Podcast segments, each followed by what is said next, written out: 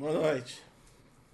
Boa noite, eu tava tomando suco. Boa noite, boa noite, todo mundo aí, boa noite. Antes que já pergunte o negócio dos Prime aí que o pessoal tá Ah, o conversando. Soleiro apareceu com o Prime. Apareceu com Prime? Eu não sei, às vezes desprimou, cara. Vai virando mês de Prime, eu não sei. É a Twitch. Eu não consigo dar suporte disso. Da premiação. eu só consigo falar quando a galera é Prime.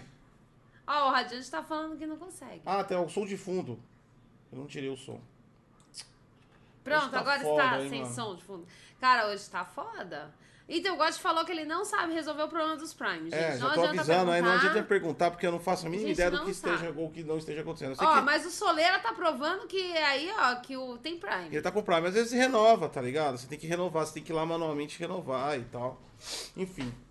Ó, o Radiante falou que é só no dia 4 de maio. Mas já é 4 de maio. É, já é 4 de maio, já deu o horário.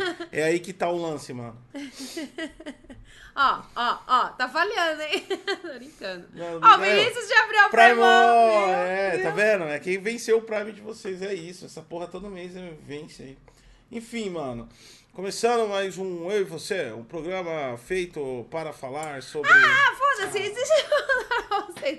Vocês assistiram o Bom Dia DG? Quem assistiu o Bom Dia DG viu que a gente falou aí do Fábio Júnior passando por uma situação muito, muito, muito Ah, complicada. é? Inclusive, deixa eu ver como é que tá o E- status da minha encomenda. A gente comprou o perfume do. O Radiante, o Radiante tá aí? Ah, o Radiante tá. O Radiante, a gente pegou os seus 5 reais, foi o frete. A gente comprou o perfume do Fábio Júnior, eu tá, entrar no site gente? da Jequiti aqui, peraí. Pra gente. gente poder ajudar, foi 10 reais do Gotti, 10 reais meu e 5 reais que o Radiante fez o Pix, né? E ele pagou o frete. Então aí, ó, nós estamos ajudando o Fábio ver o Júnior. detalhe do gente. pedido aqui? Ó, deixa eu até colocar aqui pra... Não mostra, não, mostra. Não, não, não, não, eu vou, eu vou capturar aqui, porque senão... Vão, Porque, é porque a gente é mais senão- famoso é, que o Felipe senão Neto vou colocar o interesse, o caralho, vão querer vir aqui fazer orgia comigo e tal. É... Vinícius, sério que comprou? Compramos. Nós compramos Ca- de verdade Comprou de pra verdade, ajudar o não era Fábio Júnior. não, mano. Quer Não ver, é ó? zoeira, mano. A gente comprou o Deixa eu bagulho. capturar aqui e eu vou colocar a imagem pra vocês. Deixa eu ver se aqui não aparece. Ah, aparece sim, ó. Ali. Não, calma aí, mano. Calma aí que eu vou... A gente faz o bagulho bonitinho aqui. Dá umas riscadas. É, vamos pegar aqui oficialzinho. Porque a gente não pode mostrar nosso endereço, porque nós somos muito celebridades aí do, do YouTube, da Twitch, e vocês podem querer vir aqui na nossa casa. Entendeu? E, tipo, a gente mora numa mansão. Eu já falei pra vocês que a gente se faz de pobre, né, gente? Isso aqui é a casinha da, da empregada. A. E aí, a gente se faz de Textura. pobre pra. Né, você sabe como é que é. Pronto. Conseguiu? Peraí, peraí, peraí, que eu tô pintando aqui.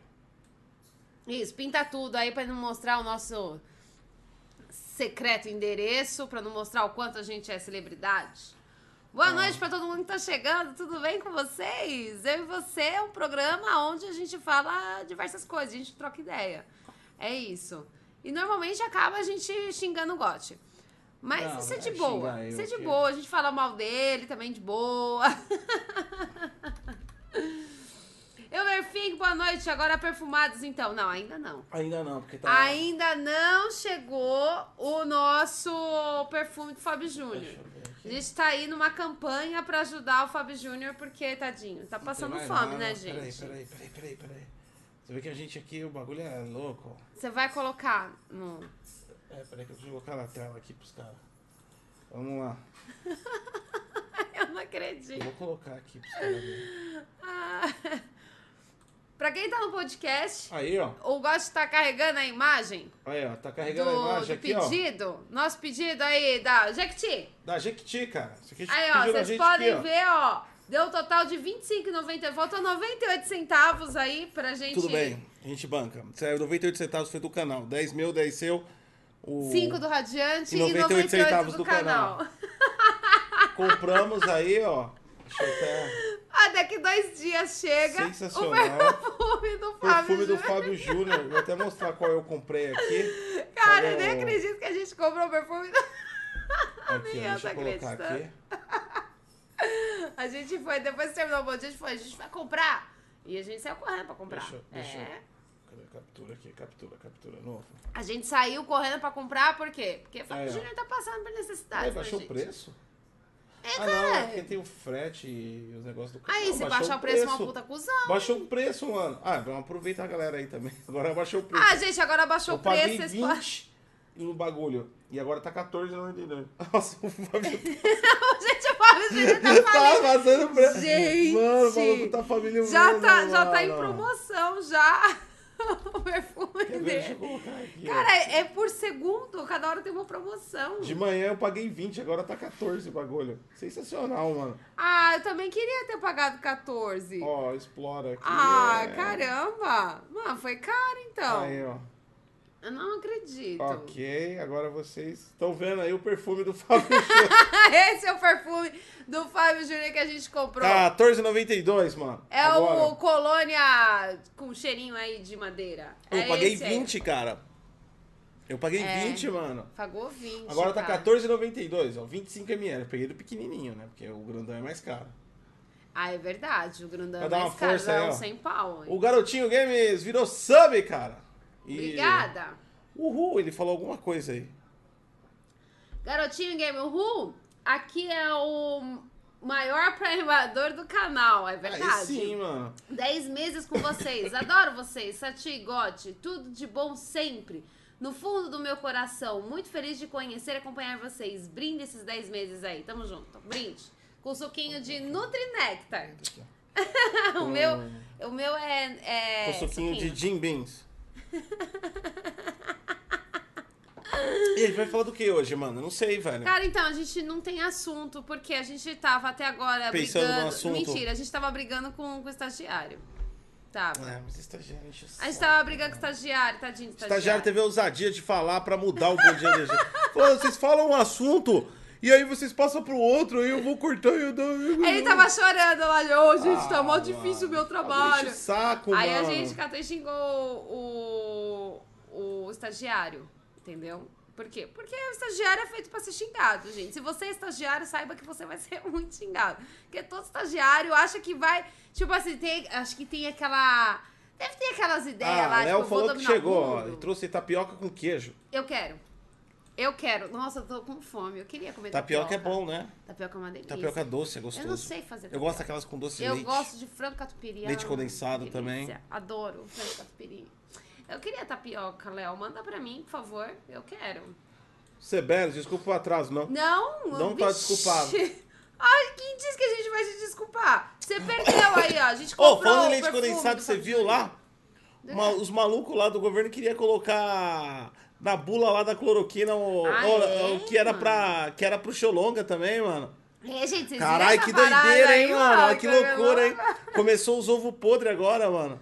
Agora e sabe o que é da hora dessa CPI? Ela pode dar em pizza, mas vai ser divertida. Porque é o seguinte: ninguém tá lá pela honra de falar a verdade. Por quê? Porque senão tinha feito, tinha feito alguma coisa antes. A galera tá lá pra se safar, mano. É lógico. Porque, tipo assim, ou Todo você denuncia ou você roda, tá ligado? Ou Todo você roda. o cozinho Vai preso, ser da hora, mano. Vai ser vários escândalos. Todo dia vai ser um Gente, escândalo diferente. Presta atenção, vocês acham que Big Brother é um bom reality show? Vão assistir a CPI. Mano, que bagulho louco, velho. Que bagulho doido. Mano, é foda. Os caras fazendo reunião pra colocar, cloro, pra- colocar Cara, que zoado. na bula da cloroquina lá, o xolonga, Olha mano. o perigo, cara. Mano, o pessoal doidão, mano, mundo. doidão. É, Brasil, Brasil é foda, Brasil já era, mano. Brasil, é, Brasil pode fazer o que quiser. Gente, faz se vocês quiserem, gente. Faz se vocês quiserem. É tudo da querem- lei. Vocês querem sair correndo pelados aí na rua, sai. É tudo da lei. Ah, não pega nada, gente. Não pega nada. O Severus Primo! Primo! Aí, Radiante, o problema é só com você, tá vendo, né? Você tá ligado? Que é só com você, ó. Você falou que você quer pra lá, Não, e começou os eventos engraçados. Relaxa que a gente não vai ficar falando de política, não. Todo mundo sabe que tá fudido. Mas os eventos engraçados são, são interessantes. O, o Pazuelo lá, ó, o, o Extraquinas, porque não é laranja, ele é um traquina, né? Já viu a cabeção dele? Ah, é, ele tem O Pazuelo cabeção. parece um boneco de neve, né, mano? É uma cabeça redonda em cima de uma coisa redonda. Tá ligado? O Pazuello chegou lá e falou: Não, dia de depor, Pazuello. Ih, ih, caramba, tô... tu tô me sentindo bem, eu tô com suspeita no show longa, mano. Você é filha da puta, né? tá todo mundo correndo, cara, mano. Vai ser divertido, vai ser divertido. Vai dar em porra nenhuma, como sempre, mas vai ser divertido. Pelo menos os momentos aí vão. Pelo menos meme a gente vai ter. Você é o Big Brother, o verdadeiro Big Brother, né? A MTV se ferrou, porque agora ele voltou com aquele de volta com o ex lá. Ah, no, é no. Prime. E, e tá o verdadeiro Big Ah, Brother. Que bagulho chato que eles voltam pro com Ah, aquele não é que nem o Big Brother, não. É muito, é muito. Esse Big Brother deu até caso de polícia, Muito gente. pop. A galera foi tudo pra polícia. Muito pop. um vai sair da casa, polícia. Por que polícia? polícia. Ah, tem aqueles lances de racismo, teve outros Ah, bagulho. é. Mano, vai todo mundo pra polícia. Ah, foi o Big Mimimi Brother, Foi. né? Esse foi Foi, mimizento pra foi caralho. esse foi mimizento. pra caralho. Mas pelo menos tá divertido, né, mano? O depoimento do, do, do Fiuk lá falando que é pobre e tá passando necessidade de ter que vender o computador Por isso dele. que a gente foi e comprou o perfume do Fábio Júnior aí pra gente poder ajudar, né, gente? A gente tem que ajudar o Garotinho Fábio Games. E o Júnior. Mandetta que foi desmentido lá. Eu não vi, cara. Eu, não acompanhei. O que, que aconteceu? Eu trampei o dia inteiro. Aí eu abri o Twitter, tá ligado? Aí eu vi aqui as. Aí eu olhei assim o Twitter e eu falei, deixa eu ver o que aconteceu. Aí eu falei, ah, tá normal. Um cara entrou numa escola e matou todo mundo. Coisas do dia queriam dia. colocar Queriam colocar cloroquina na, no. O Xolonga pra cloroquina na bula. O que mais que aconteceu aqui? Ah, tipo assim. Tem um monte de gente aí, tipo assim, no, no, no- bico do corvo, por causa do Xolonga. Aquela coisa de sempre, aquela desgraça de sempre. Aí eu peguei só os top trend, eu abri a matéria lá pra ver o que, que era aquele negócio lá do, do, do Mandetta, mas eu não, eu não tô ligado, eu não, eu não assisti o depoimento todo, mano. Eu não, não consegui, eu não, eu não tive esse entretenimento ainda. Talvez eu assista até gravado depois, vai ser da hora. A Deve ser interessante. Mas vai ser uma mentirada pra tudo quanto é lá. Porque, tipo assim, não é, É pra esclarecer a verdade. É, pra verdade. tirar da reta o bagulho, mano. Vai aparecer o morto lá também. O morto muito louco. Ah, é? O, qual é o nome dele? Esqueci o nome dele lá, o Ele ficou defunto. tão rápido. É. Ele. Ai, era. Peraí. Ai, qual era o nome Esqueci dele? o nome dele. Não, peraí. Ai. O nome dele era até legal. Nome- Ele tinha um nome bonito. Puta, qual que era o nome daquele homem, gente? Ah, sei lá, take, take. Te- Take, Teixe. É! Ele vai aparecer assim nome na bonito. CPI. que foi que aconteceu no seu, no seu, no seu, nas suas duas semanas, take. Teixe, Teite. Ah, não sei qual é que Ah, é. ele não reclama, ele tá morto. Ah, é verdade, ele não reclama. Pode falar o nome dele errado, gente. Entendeu? É o verdadeiro Frankenstein, o, o Teixe, cara. Vai ser da hora, mano. Vai ser da hora. Se empolguem, não vão, não vão com seriedade pra CPI. Não vai com a seriedade. Porque essa Isso CPI... aí, isso daí é igualzinho bate-papo pra entrar prefeito, pra entrar presidente. Você tem que ir já preparar com a pipoca, com refrigerante. Por falar Você já nisso- senta e começa a rir. É, É, a melhor parte, por exemplo, das eleições é a questão do, do- dos caras que, quando tem o, o horário eleitoral, aparece cada um, né, mano? Aparece os caras lá, tipo. E aquele cara que era. Ele era trans, ele era de uma cidade, eu não sei. Ah, pode que a propaganda crer. dele era tipo tomar na bunda, era um negócio. Era verdade. Ou que ele era. chupava bem, eu não Tinha sei. um que era, é verdade. Era. Política Brasil, era, mano. Era. Ficava atrás de um carro, né? E aí, tipo assim, tinha um monte de mulheres dançando, É. tinha gays, tinha trans, todo mundo dançando lá. E aí, só que a música era tão baixo nível, mas tão baixo nível, eu sei que no final, tipo assim, você tinha que votar nela, senão você ia tomar no- na bunda. Mas depois. Era uma coisa assim, Mas cara, era depois, horrível. mas depois, porque agora, agora tem pauta. Começou a CPI, tem pauta pro Bom Dia DG todo dia. Então Todo depois, dia. depois eu vou me aprofundar nos highlights desse, dessa, dessa, desse depoimento hoje do Mandetta. Que aí eu- a, gente, a gente traz aí pra vocês todas as informações. É, teve a campanha do. O Kit Bengala também fez campanha, pode escrever. Tinha uma mina que era garota de programa. Peraí, o que É. lá? O Kid Bengala fez. O Kid Bengala se candidatou. Não sei se ele ganhou. Acho que ele ganhou, não, né? A galera Kid tá manjando. Bengala? Kid Bengala, mano. E, tem, e tinha aquela mina, lembra daquela mina lá? Tipo assim. Pra que votar em filho da puta? Votem na puta. Ela era garota de programa. Era, o slogan dela era esse, tá ligado? Não votem no filho da puta. Votem na mãe. Eu sou a puta. Caralho, pesado, mano. Mas ela falava isso, mano. que pesado, gente. Ela, ela falava isso, ela só não falava a palavra puta, tá ligado? Mas ela falava, tipo assim, essa. Eu não lembro qual era o É, slogan não votem certinho. no filho, votem na mãe. É, não votem no filho, né? Votem na puta. Então. Caralho, que é, pesado, mano. Foda, mano. cara, foda. Achei pesado isso, caramba. Ô, louco, meu. Pesadão. Meu Deus do céu. Gente. Então, mas você, tem que assistir essas paradas aí com pipoca e refrigerante, gente. Ô, Elefim, cacete, tô perdendo de entrar na política. Não, mano, não faz isso, mano. Estraga a sua vida. Não. Aliás, Ah, eu acho que a não, não pior profissão não. hoje em dia é Não político, hein, não. mano? Que doideira que tá a política aí. Os caras estão sendo mortos. É porque os caras não saem. na- Só, só saem na notícia essas tretas de criança, tá ligado? De kids. Mas teve uma parte de prefeito, deputado, vereador que foi morto já, mano. De 2019 pra cá, mano. Política no Brasil voltou a ser o. o Teve aquele um bagulho do caso- calango, tá ligado? Teve um caso há um tempo atrás de um. Quando tava, tava tendo as eleições já, eu acho que tava. Ah, enfim, era. era tava mostrando os candidatos, eu acho. E teve um rapaz do interior que ele tava já, tipo assim, todo mundo já acreditava que ele ia ganhar. Pegaram o cara na esquina lá da casa dele e sentaram o dedo Sentaram, no maluco. não, mano, não, não tá muito bom Mano, pra ser não político, não, não, mano. Não, faz entra nessa, vida, não entra não. nesse hype, não. Prefiro a paz, cara. Prefiro a paz. O Eu também. É uma grana boa, mas, mano, prefiro a paz. O- Gente, olha pra todo mundo que entrou pra política. O- todo mundo começou O a ficar meio Jamerson, já falaram alguma coisa sobre o que aconteceu lá em Santa Catarina? Então, mano, a última vez que eu vi lá, a única coisa que eu fiquei sabendo é que o maluco entrou lá, doidão. É, em Maluco, Santa Catarina? Santa Catarina. Ai. O maluco entrou na escola lá, mano, com Ai, facão. Mano, que bosta. Ele matou, acho que foi uma criança, uma professora. Não, foi três crianças, uma professora e uma, e uma assistente lá. Eu acho que é isso. Não, tô 100% porque eu falei. Eu, ter, eu vi agora há pouco, eu fui nos threads agora há pouco e eu falei, nossa, escorrendo sangue em tudo quanto é lugar. Tá ligado? Tadinho. Mano, que bosta, velho. A galera tá. Mano, é sério mesmo, cuidem da saúde mental. A galera tá surtando com essas doideiras, velho. O que Radiante tá pegou! Ah, conseguiu! Conseguiu, até que enfim, hein? Pensei que ia dar calote, caralho. Pensei que ia dar calote. Então, mano, mó, mó bosta isso aconteceu. Tá virando. Tá virando Estados Unidos essa porra, só que com menos dinheiro. Pelo Mano, menos os tá caras têm grana Não, A lá. galera tá ficando maluca. A galera tá ficando Gente, surtada. não- Lembra aquele doido lá, daquele soldado lá que saiu dando tiro pra tudo quanto é lado, tiro, mano? E a galera ainda Não, e o pior de tudo. E o pior, não, o maluco céu. surtou, velho. A- é Cara, a polícia tava fazendo lá a operação. O maluco atirou na polícia, velho. Fazer o quê? É a vida, né, mano? Os caras estavam fazendo a operação. Aí mataram o cara, deitaram o cara. E aí a galera transformou o maluco em mártir. Porque, tipo, mano, o maluco saiu com uma arma atirando pra tudo quanto é lado sozinho, mano. Surtado.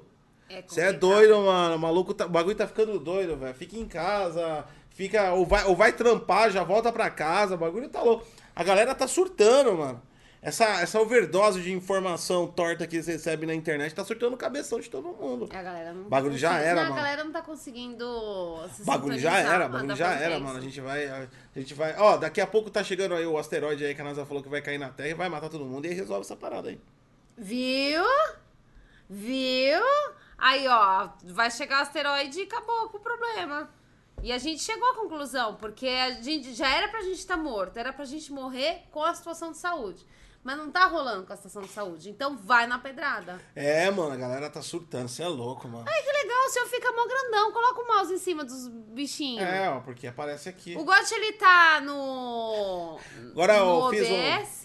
E ele. É, por isso que deu pau, porque é o seguinte. Deixa eu É explicar. por isso que deu pau, gente, na Mano, entrada. o bagulho aqui é bem louco. O que eu fiz ontem, mano? Eu tô, eu tô perdendo uns dias de trampo pra arrumar uns bagulho aqui tenso, tá ligado? Aquele bagulho que você vai empurrando com a barriga, vai empurrando com a barriga e chega uma hora que não dá mais.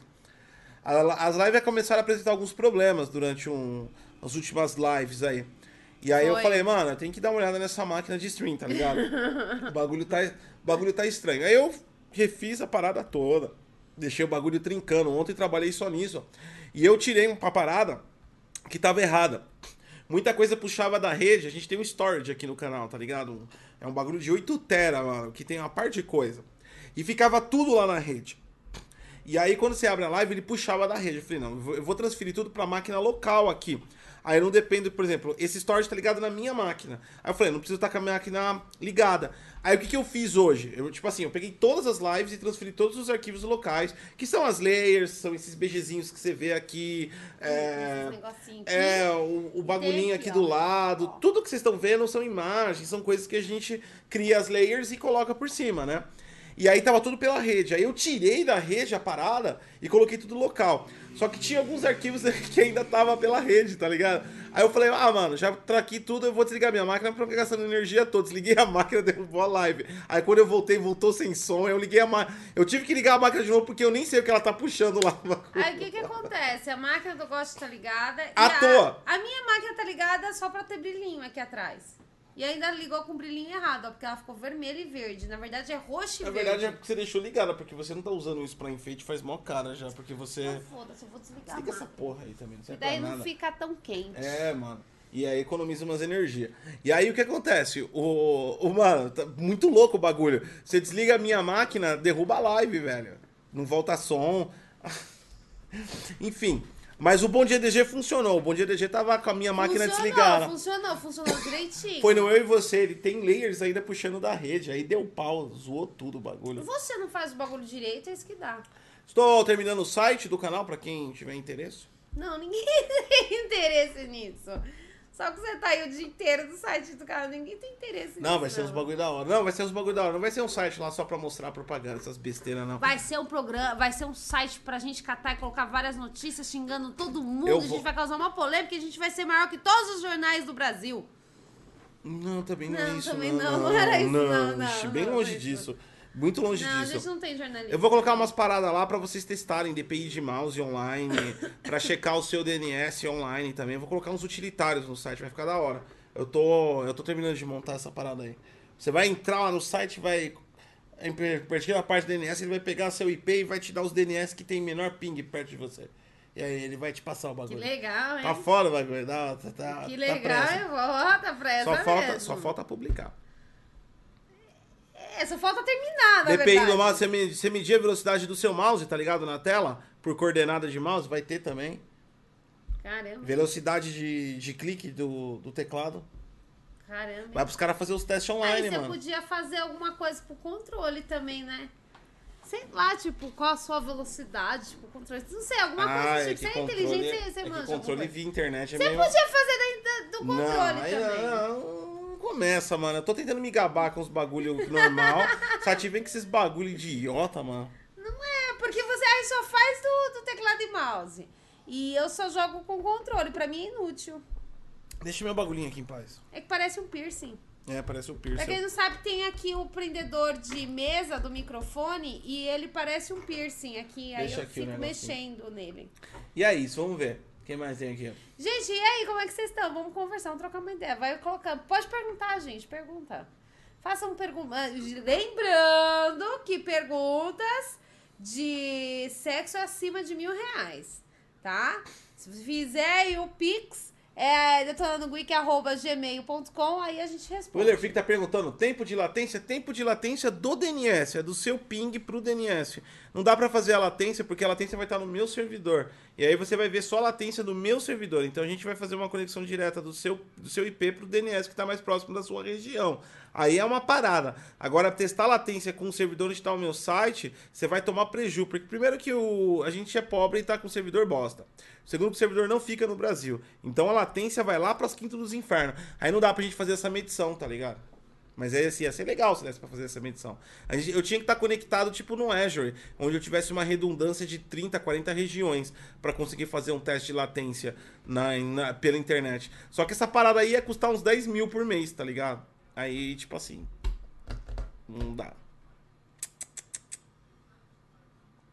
É, É, meio complexo, não vai dar. É, não rola não, gente. Não rola. Não rola não, para com isso. Ah, Léo, voltei com mais tapioca. Léo, cadê a minha tapioca. tapioca?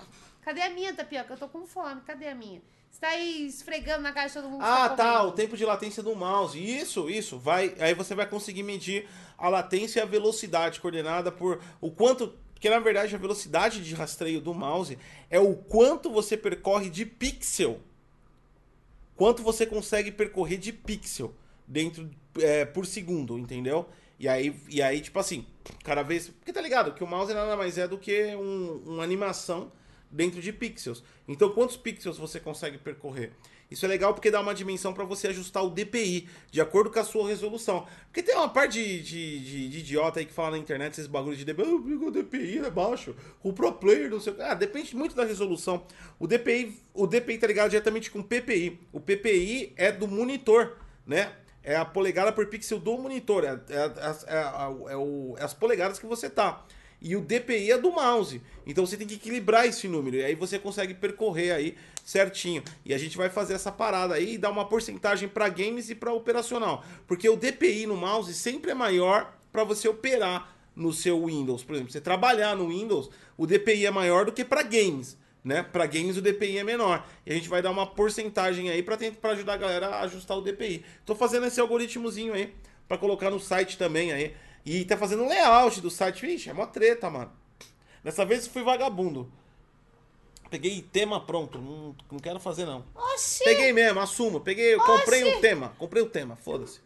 Vai lá no Theme Forest lá e você compra um tema. Comprei um tema muito louco. Ah, não, é bonitão, é bonitão. Bonitão, é bonitão, bonitão. E tá passando o nosso logo. É, porque, ó. tipo assim, aí você perde tempo fazendo é, CSS, fazendo os bagulho de, de layout, e você não faz as paradas realmente que é importante. Que é essas paradas aí pra galera fazer os testes, tá ligado? Então o tema já ajuda, vindo o tema já diminui um pouco o trabalho. É só colocar o conteúdo lá, mas mesmo assim, se fazer site é um pé no saco do caralho. Nunca gostei de fazer essa merda. O Wellington tá perguntando: Goste, você prefere uísque de 8 ou 12 anos? Eu prefiro o uísque que eu tô bebendo. Cara, vamos lá. Essa parada. O uísque que eu tô bebendo, não acredito. Puta desaforo isso. Tô brincando. Essa parada, essa parada de 8, 12 anos, tem diferença os uísques, não é marketing, tem, tem, tem uma diferença. Mas aí depende. Quanto mais idade o uísque tem, ou quanto menos blend ele tem, quando ele, quando ele for single, por exemplo. Explica o que é blend. Blend é mistura. Né? Então todo uísque de 8, 12 anos ele é, ele é blend, ele é misturado, são vários cereais. E aí tem o Amor, single. Tem o single malt que é tipo assim, é de um, é de uma coisa só que é feito. E aí vai evoluindo a escala de preço também. Um single malt é mais caro do que um, por exemplo, um single malt de 12 anos pode ser mais caro do que um blend de 18 anos, né? Porque o single malt tem uma tem uma tem uma pureza maior. Então, tipo assim, essa parada depende muito da consistência do whisky que você quer. Whiskies, quanto mais tempo eles, eles, eles, eles passam, mais forte eles ficam. Com um sabor mais intenso eles ficam. Então eu diria que, tipo assim, eu gosto de 12, 15, 18 anos para degustar, para realmente apreciar. Pra encher a cara, Não, não é. vai na pinga. Não, não é, não é. Não, pra encher a cara nem compra o uísque, mano. Compra a porra de uma vodka, que custa 30 conto. Você compra a vodka boa. Smirnoff custa 30 conto. Obrigado! Não. Mas, tipo assim, pro dia a dia, eu tomo bastante uísque. Pro dia a dia, assim, pra não ficar um bagulho pesado, forte, o 8 anos ele acaba ficando mais. Ele acaba ficando mais simples. Tá ligado? Aliás, tem muitos uísques que não são. Esse, esse, por exemplo, que eu tô tomando é o Jim Beans. Ele não é 8 anos. Muita gente fala que, o, por exemplo, o Red Label é 8 anos. O que acontece é o seguinte, o blend, no mínimo, no mínimo, ele tem que ter 4 anos de maturação. 4 anos, tá? Então aí, por exemplo, um, um- um Red Label, ele pode ter 4, 6 ou até 8.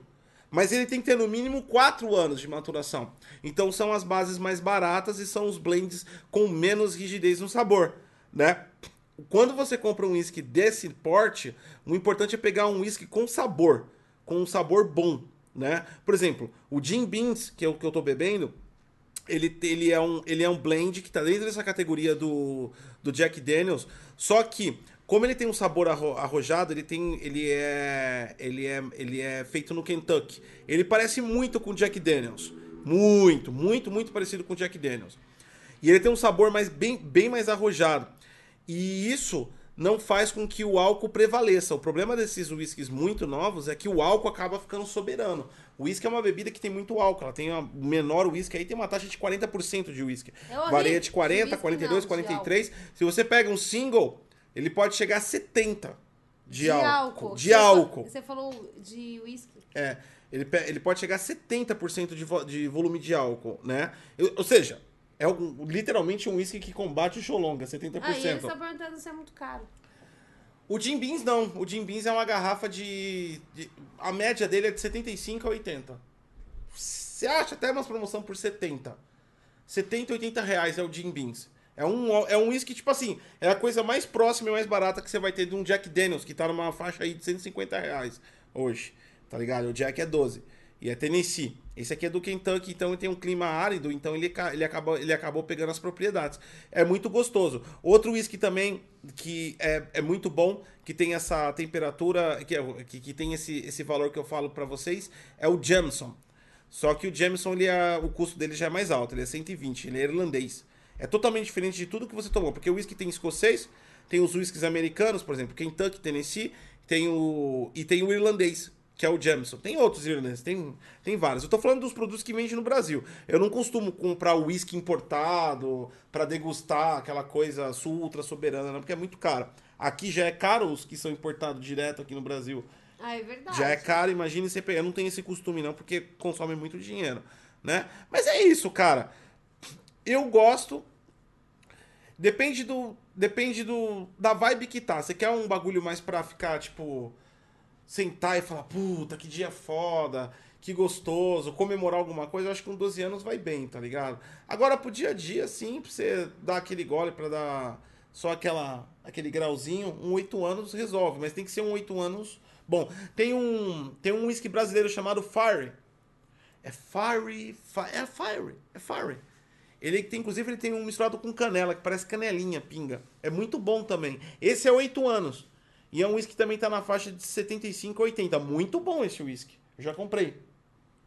Então, eu não gosto de uísque. Gente, eu, eu tomei, eu juro pra vocês, o Gotti falou assim, ó, dá um golinho só, pequenininho, né? Um golinhozinho, só pra você sentir o sabor do uísque. Encostou o uísque no meu lábio, eu quase vomitei. Ah, o whisky é que nem. Eu nem o- cheguei a engolir, o não é chegou que- nem na O língua. whisky é que nem breja. Quem tomou a primeira breja e falou, nossa, que delícia?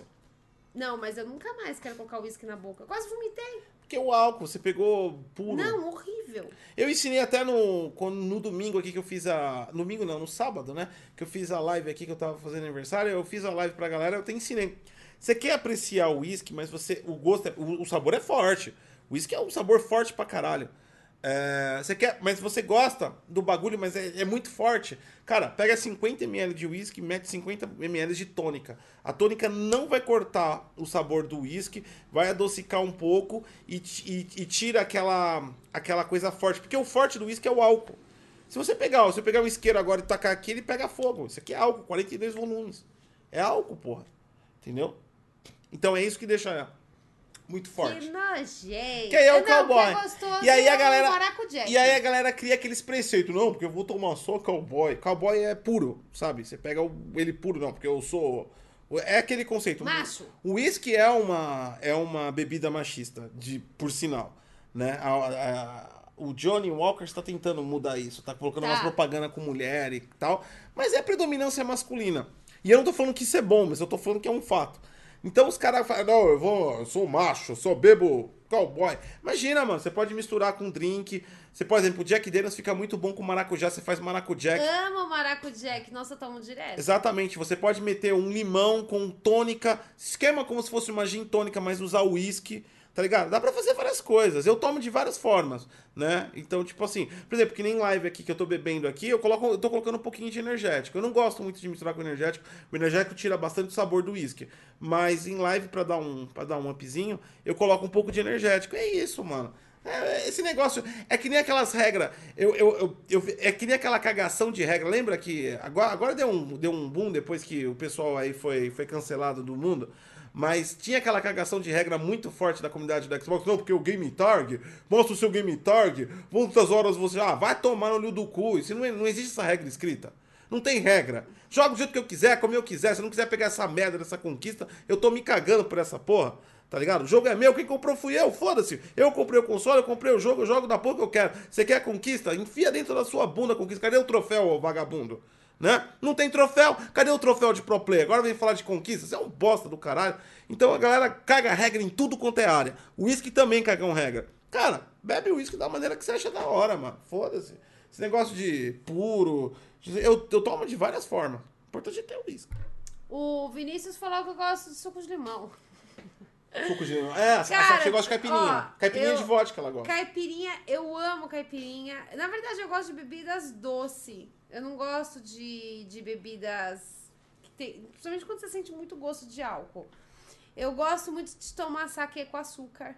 Eu coloco açúcar no saquê pra tomar. Porque saquê puro não rola, não. Ah. Também tem que jogar um açúcarzinho pra ficar docinho, mas você toma. Ah, eu não gosto aqui não, mano. Aquela pinga de arroz é ruim pra caralho. É, eu gosto de tudo, tudo que é doce. O Will Oliveira Pro, calma, agora tô calmo, relaxa, mano. É o jeito de falar, mano. Eu sou, eu, eu falo bastante, eu sou descendente de italiano.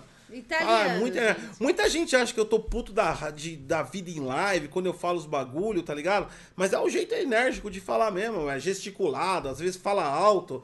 e, tipo, é assim mesmo, mano. Mas eu tô calminho, fica tranquilo. Ele é assim mesmo, gente. Até comigo, conversando, você vê que, tipo assim, o Gotti, ele gesticula tanto e ele fala tão alto que você fala, meu Deus do céu, eles estão brigando. Não, ele tá conversando. Às vezes, que do ele- Bom Dia DG mesmo, fala, ah, pera aí, cara, pera aí que eu tô falando. Tipo assim, é o jeito, é o jeito. É o, je- ele faz isso naturalmente. Aqui eu já me acostumei, gente. Depois de 13 anos, você fala, foda-se, ah, toma no seu cu, então. Agora tudo faz sentido. Não, é, então. não- Nem sempre. Tem, tem hora que você tá nervoso mesmo. Tem, tem hora que tá bravo. Não vou, não, não vou ser hipócrita, não. Mas, mas a maioria das vezes eu não tô, não, mano. Que nem agora. Agora é que, tipo assim, é o jeito de falar, tá ligado? Aquele jeito esculachado. Falar aqueles porra do caralho que enchendo o saco. Então, é tipo uma maneira A de família falar. da minha mãe é italiana e parece que eles estão brigando. Toda vez que se juntavam, né, a família, é, parecia que eles estavam brigando. É, minha Quem é avó... de família italiana tem esse lance. Minha, a parte italiana da minha. É, tipo, é só uma mistura, tipo, nada a ver, tá ligado? A- o lado do meu pai é italiano, o lado da minha mãe é, é Pernambuco e Alagoas. O. Gosta de Pernambucano, tem pezinho em Tenho, Pernambuco. mano, tenho. Acho que é por isso que eu, eu sou tão estressado desse jeito. Pernambucano é meio arretado, né, mano? O Arretado. cara xinga na cara, né? É por isso que, é por isso que eu não tenho muito inscrito. Esse lado pernambucano que me fode. O. Os caras veem assim. Sangue Pode assim, o cara vem assim, não, tá passando pano, aí já sobe o, o lado pernambucano passando pano, a puta que te pariu, seu ignorante burro do cara, para de encher meu saco. Aí você fala isso, ó, parte de gente vaza da live porque os caras acham que você é arrogantão, que você é... É o sangue pernambucano fervendo. Bate, bate o pernambucano na área e fode com tudo. Mas, mas esse lado, esse lado, a família do meu pai é italiana, italiana, tipo, vindo da Itália mesmo. Minha avó Zitas, que já faleceu aí, ela vinha, ela é italiana mesmo. E aí, tipo assim, mano, família de bosta do caralho, eles se reúnem iam todo pra. E, mano, só é uma gritaria do cacete. E tinha aquele esquema mesmo. A minha avó parecia o Dom Corleone. Ela, ela tinha uma. É, Eles ficavam na sala e ela tinha uma a poltrona da, da matriarca, ela ficava assim. E a aí véia. todo mundo em volta. E todo mundo em volta xingando. Eles se reuniam todo domingo pra um falar mal da vida do outro. Brigavam pra caramba, comiam. Minha avó fazia macarrão. Macarrão, ela fazia massa e ela pegava aqueles tomates, tá ligado? Ela Deixava no sol, tomava, fazia um molho raiz mesmo, italiano. E ela fazia aquilo. Coitadinha da minha avó, né? Também era minha burra também. Ela. Eu não, eu, não, eu não como salada. Ela ficava tentando enfiar folha de alface embaixo do. E aí você tirava. Tirava, a velha burra do cara. Aí eu tirava. Entendeu? Tanto é que a minha família é, tipo. É- é, a família do lado do meu pai é católica, apostólica, romana. Falei já aqui, minha tia era freira, que morreu com os câncer lá. Câncer- Gente, gente boa pra caralho, minha tia. Trazia uns jacos da Itália, da hora. Ela vivia no Vaticano. Tia da hora Tia da hora, não, ela tinha bem louca. Eu acho que até hoje ela foi freira só pra vazar, tá ligado? Pra vazar, eu acho porque que ela, eu acho que ela, eu acho que ela era uma freira que fazia orgia, mas tudo bem, eu não tenho prova sobre isso. Eu era muito pequeno pra entender a humanidade. Mas ela não era muito freira dentro da, da concepção do que eu lembro, do que ela fazia na época, ainda mais que ela fazia. Mas enfim, Ela era freira. e ela era freira, tipo assim, de alto escalão. Lá. Eu não, eu não manjo das hierarquia da igreja, mas ela era, tipo, freira do Papa. Ela vivia no Vaticano. Ela vivia na Itália. Ela Ó, morava lá muito só, tempo. Só umas aspas. Perguntaram aí, não sei quem, se o Kitchen Tech acabou. Não, o Kitchen Tech continua todas as quartas-feiras. É, não teve nessa quarta-feira que passou, mas a gente fez no sábado. Foi sábado? Sábado, aniversário do Gotti. Foi aniversário de 39 anos. A gente fez, né? Inclusive a galera viu, a gente comendo, a gente foi trocando ideia e tal. É. O Kitchen Tech ficou exclusivo da Twitch. Foi isso só que mudou. Mas Foi. ele, aconte- ele não aconteceu nessa quarta. O que acontece é o seguinte, galera, falando francamente com vocês. A gente tem um problema, assim, muito grande de braço curto aqui no canal. Esse é um fato. A gente quer fazer muita coisa. A gente faz bastante pessoa. coisa, pouca gente, tudo depende da gente. Aí a gente tem que. Cara, pra, tem que se virar nos 30 pra criar conteúdo. Ao contrário do que a galera fala no YouTube, que você não precisa nem ter canal pra ganhar dinheiro, eu não descobri essa fórmula mágica ainda. Então a gente tem, Tem que, tem que a gente tem lá. contrato, a gente, a gente cria conteúdo pra outros canais. Então, tipo assim, cara, a gente tem uma série de- de atividades também por fora pra manter a renda e pra manter os conteúdos. De vez em quando a gente falha. É, é o grande ponto, tá ligado? É o grande ponto. Ou por muito trampo, ou porque a gente se acabou de tanto trabalhar é, e não. teve uma sexta aí que era pra ser sexta copa e a gente dormiu. É. A gente colocou os É jogos que- pra baixar, É ficou que a lá no quarto filosofia, a que a filosofia mais ou menos é aqui é assim, a parte de live, por exemplo. A gente faz, a gente vai honrando o compromisso sempre, mas tipo assim, mano, se tá um dia que você tá com cara de cu, nem abre a câmera pra não ficar fudendo com os outros, tá ligado? Ah, é verdade, Então- porque de bosta já basta Já- nosso país, é, né, exatamente. gente? então, tipo assim, a gente fala assim, puta, você tá mal e você transferir energia negativa pras pessoas, de repente você tá tretando com os outros. Mano, não, não, não faz. Eu já fiz isso. Eu já fiz isso em algumas lives lá no canal. Que eu tava ruim e abri a live porque, não, tem que fazer, tem que fazer. Os maiores erros que eu cometi na minha vida, porque, mano, você não tá bem, o bagulho não vai bem, ninguém fica bem, tá ligado? Então, quando a gente também tá bem zoado assim, a gente pega É e fala, igual, não. por exemplo, teve recentemente, falhou também um Bom Dia DG. Eu acordei, fiquei das quatro da manhã até mais ou menos umas. Acho que foi umas seis da tarde, com uma enxaqueca violenta que eu não conseguia nem abrir o olho direito. Aí o Gotti falou: Meu, cancela tudo e fica aí É, vagando tomando teu remédio. 99% dos conteúdos é nós dois. E isso criou um problema também, né? Porque quando é, um tá zoado, Um tá zoado aí vamos fazer o bom dia DG modo solo. Aí, mas não ia ter graça, né? Porque, tipo assim, engraçado é um viajando na onda do É, outro. então. E aí que gera esses problemas. Então, de vez em quando, sim, a gente vai acabar falhando. Mas nenhum dos programas acabou, né? Nada. A única mudança do Kitchen Tech foi que realmente ele passou a ser só da Twitch agora. A gente tá tentando trazer todas as lives pra Twitch. Ficou só a News Tech, que é é uma live que é bem. que é bem. É bem agradável lá no, no, no, no YouTube. E mantendo uma live por semana no YouTube, ele não fode tanto. Porque o YouTube você faz muita live ele tira esse engajamento. Então a gente manteve todas as lives aqui na Twitch. Todas as lives estão na Twitch. Só a única que tá no YouTube é a News Tech. O resto tá tudo aqui, né? E a gente tem lá o do Bom Dia DG. O Bom Dia DG é segunda a sexta-feira tem live, Isso. mais os cortes, que também de vez em quando falha. Por que falha? Porque a gente briga com o estagiário. Mas tá tudo bem. O Bruno, Gosta, é só você participar de um evento 100% online, 100% gratuito, que seu canal vai bombar e render milhões de dólares, pode confiar. E se você. E, se, e pode me cobrar, porque eu tô falando. Mano, é a coisa mais absurda que eu já vi na minha vida, mano. É a coisa mais absurda que eu já vi na minha vida. Esse tipo de bosta, tá ligado? Os caras. Mas, mas tá numa onda Tá numa onda de de que enganar você vai ganhar dinheiro sem fazer nada, mas tá numa onda. Eu tinha um bagulho. Eu vou, eu vou contar uma história. Eu, eu nunca contei isso. Conta, conta. Acho que, eu, acho que nem você sabe disso. Tinha um bagulho na minha época que era moleque de jornal. Muitos aí que são velhos tão, tão vão, vão, vão se ligar. No jornal tinha uma parada que era assim, pra você ganhar dinheiro. Isso é muito, isso é da década de 90, cara. Olha a fita como é que era. Pra você ganhar dinheiro sem sair de casa, só envelopando cartas. Quem já ouviu isso? Quem já ouviu essa parada? Você só, você só fica em casa enviando cartas. É isso o seu trabalho. Você sabe como funciona? Não, nunca parei pra pensar, mas eu já vi isso. Eu testei. Na época do jornal Você você. testou? Opa, eu testei. Cara, eu já fui até em reunião do Filtros Europa, eu sou um cara curioso. O. O. Cara, imagina o Gotti numa reunião do Filtros Europa. Eu conto também pra você essa fita, é muito comédia. O que acontece é o seguinte. O, o, o- co- como era o esquema do cara? Você ganhava dinheiro só envelopando cartas. Você tinha que enviar um real pra ele, que ele ia te responder numa carta como é que ele faz isso.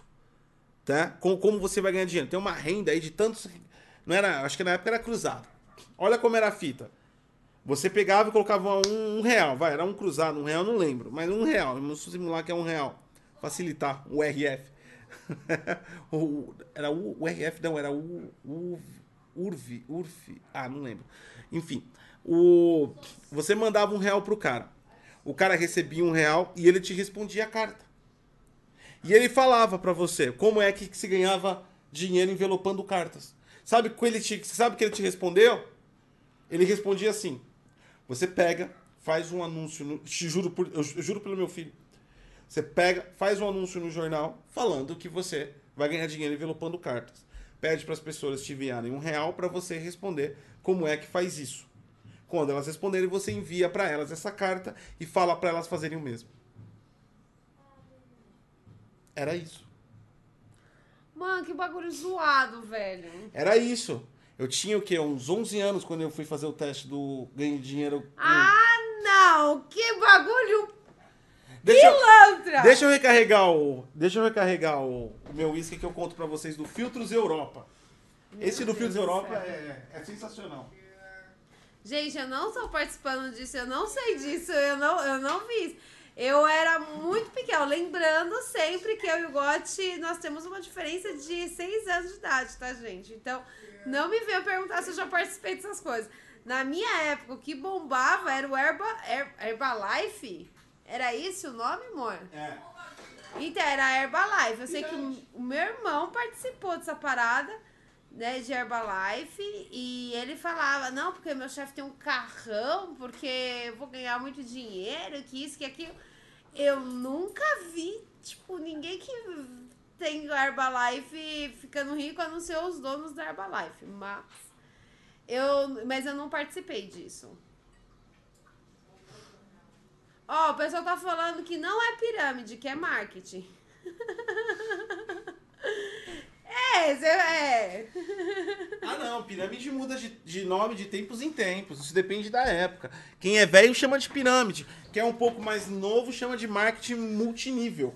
Antes de, é, ele falou, antes de você falar, responde aqui, ó, pessoal, já é a segunda pessoa que tá perguntando o que, que aconteceu com o DG Code. Explica pra eles o DG Code. O DG Code é o seguinte, eu terminei o primeiro módulo, que foi o módulo de eh, lógica. A gente ia iniciar o segundo módulo. Aí acabou aparecendo alguns contratos com outras redes, outras plataformas. A gente está na Bu e a gente também está na Kawaii, né? E apareceu outros trabalhos também. E eu não consegui iniciar o segundo módulo, mas não não está morto, não acabou. Eu só vou iniciar quando eu conseguir fazer que nem foi com lógica, iniciar e terminar o módulo. Eu não estou conseguindo termi- iniciar porque eu não vou eu, não, eu vou eu vou ter que falhar. Eu preciso fazer site não só para para galera, mas é site para parceiro. Eu preciso fazer não, não que eu esteja fazendo site para parceiro, mas eu tenho que fazer site para atrair a questão dos parceiros. A gente está com recebendo alguns produtos para fazer review do canal também. A gente já fez o do, o do G935 aqui, do headset, outros mais da Logitech a gente vai fazer e outros estão chegando. Então, quer dizer, acabou que entrou muita coisa e eu não vou conseguir dar conta de terminar o segundo módulo completo. Quando dá uma acalmada nas coisas, eu vou iniciar o segundo módulo aí, que é a parte do SQL, que é a parte da programação mais hardcore. A gente vai entrar com C Sharp e SQL. Que eu não, eu não esqueci, tá montado o segundo módulo, inclusive. Só que realmente não tive como iniciar. Porque se eu, se eu inicio, vai ficar pela metade. Então eu quero iniciar igual eu fiz com lógica, indo um de cada vez, uma semana, todo, to- to- toda semana um vídeo. Então não acabou o DG Code, eu só realmente tô muito sopolhado de coisa, muito sopolhado, você não tem noção. Aliás, tô fazendo essa live aqui com um peso no coração porque tem um monte de coisa atrasada. Ai, eu também tô. Vai acabar a temporada do Destiny e eu tô aqui na live. Então é isso. Precisava jogar Destiny, né, gente? Aí, ó, deixa eu contar uma fita pra vocês. Eu tinha o quê? Uns 14 anos, mais ou menos, quando eu, me, quando, quando eu fui nessa fita. Que fita? Do Do Filtros Filtros Europa. Europa. Como é que era o bagulho? Aliás, por que, que eu fui atrás disso, primeiramente? eu era bem ambicioso quando era bem novo. E eu também era bem curioso com várias coisas. Então, tipo assim, cara, eu tive um monte de experiências que eu me forcei a ter. E aí eu fui atrás dessa parada, porque era aquela coisa que, tipo assim, era aquela. Porque essa. Aí que eu aprendi muito sobre o golpe do estelionato. Ele mexe muito, principalmente, com o, o a ganância e o fator O de emocional. emocional e o fator de empreendedorismo da pessoa. Então, ele te pega pela falta de dinheiro que você tá, ou pela sua ganância, você quer ser bem-sucedido, ou você tem, o- você tem, você tem um espírito de empreendedorismo. Vixe, aí, ó, por isso que eu nunca caí nesses bagulho. Eu não tenho É. nenhum desses fatores. Geralmente quem cai realmente no golpe, quem cai realmente no golpe, porque as pessoas que não têm grana, a maioria desiste porque realmente não tem nem, por mais que ela acredite na mentira, ela não tem nem infraestrutura para continuar. Mas quem realmente cai no golpe é a galera que tem uma pegada mais empreendedora. Eu não tenho nenhuma.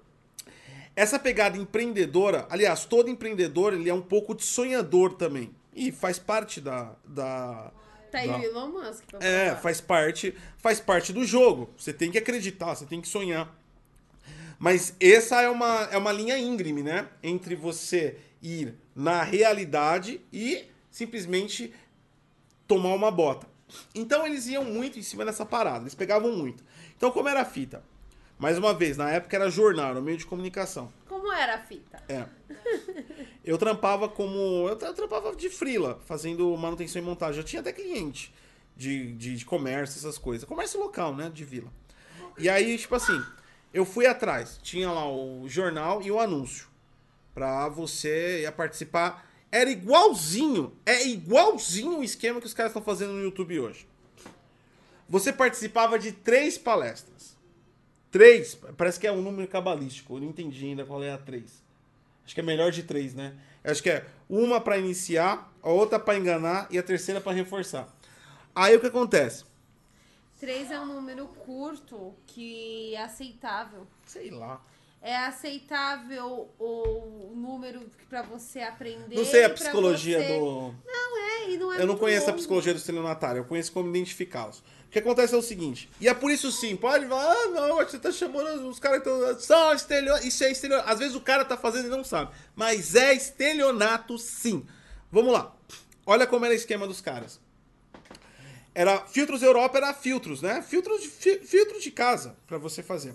Então você participava de três palestras. Então você ia para um lugar, eles alocavam num hotel, num, no hall, na- na- no, no centro de apresentações de um hotel, super chiquetoso, todo um esquema, os caras engravatados, os caras, tipo assim, manipulando o seu sonho, sendo aquilo que você queria ser. Todos eles, tipo assim, super, ultra, se passando por bem-sucedidos.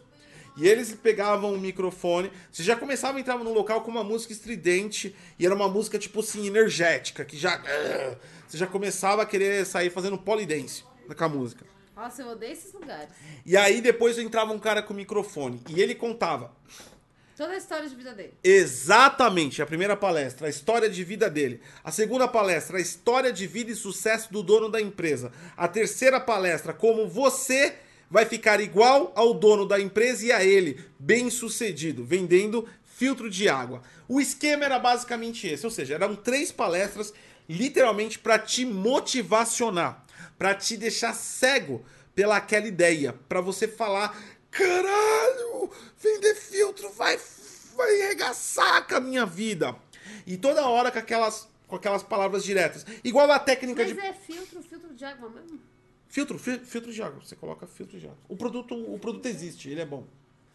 Ah, porque eu conheci uma família que tinha um negócio desse. Não, não, mas o filtro é bom. Não, mas aquela lojinha, não tô falando da lojinha, eu tô falando da galera tipo Jequiti, que saía na rua pra vender. Eu não sei se os caras estão fazendo esse esquema ainda, mas acho que não, com certeza já mudou o- a forma Ah, de, de comércio. Mas na época, tinha aquela galera. O filtro é bom. Aliás, o filtro Europa é bom. O produto, não tô falando nada do produto, mas o esquema de marketing pra fazer vendas deles, pra positivar deles, era bem pilantra.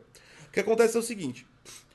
O cara te ensinava, falava da vida dele, e no meio do percurso você aprendia aulas sobre o- a água, de como o filtro funcionava, porque você é um vendedor. Eles estavam formando vendedores, era isso que eles queriam. Até aí tudo bem, não tem problema nenhum. Aliás, no departamento de venda, o grande diferencial é a motivação dos vendedores. O vendedor tem que ser motivado. Porque senão ele Tem não. que acreditar. Tem que acreditar, ele tem que, ele tem que cumprir metas. É um, é um bagulho que não é palpável, não é físico, né? Não é você chegar e digitar um código. A área de vendas é uma área extremamente é, é não palpável, ela é uma ideia, né? E até que você consiga ficar bem sucedido. Então, uma área de vendas tem que ser motivada. Até aí não tem problema nenhum.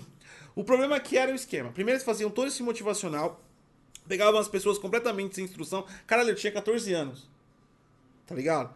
Pegava as pessoas completamente sem instrução, incluindo eu, com 14 anos, qual o nível de instrução? Por mais inteligente que eu fosse, o nível de instrução é minimalista, né? Em relação a, a um, a um adulto.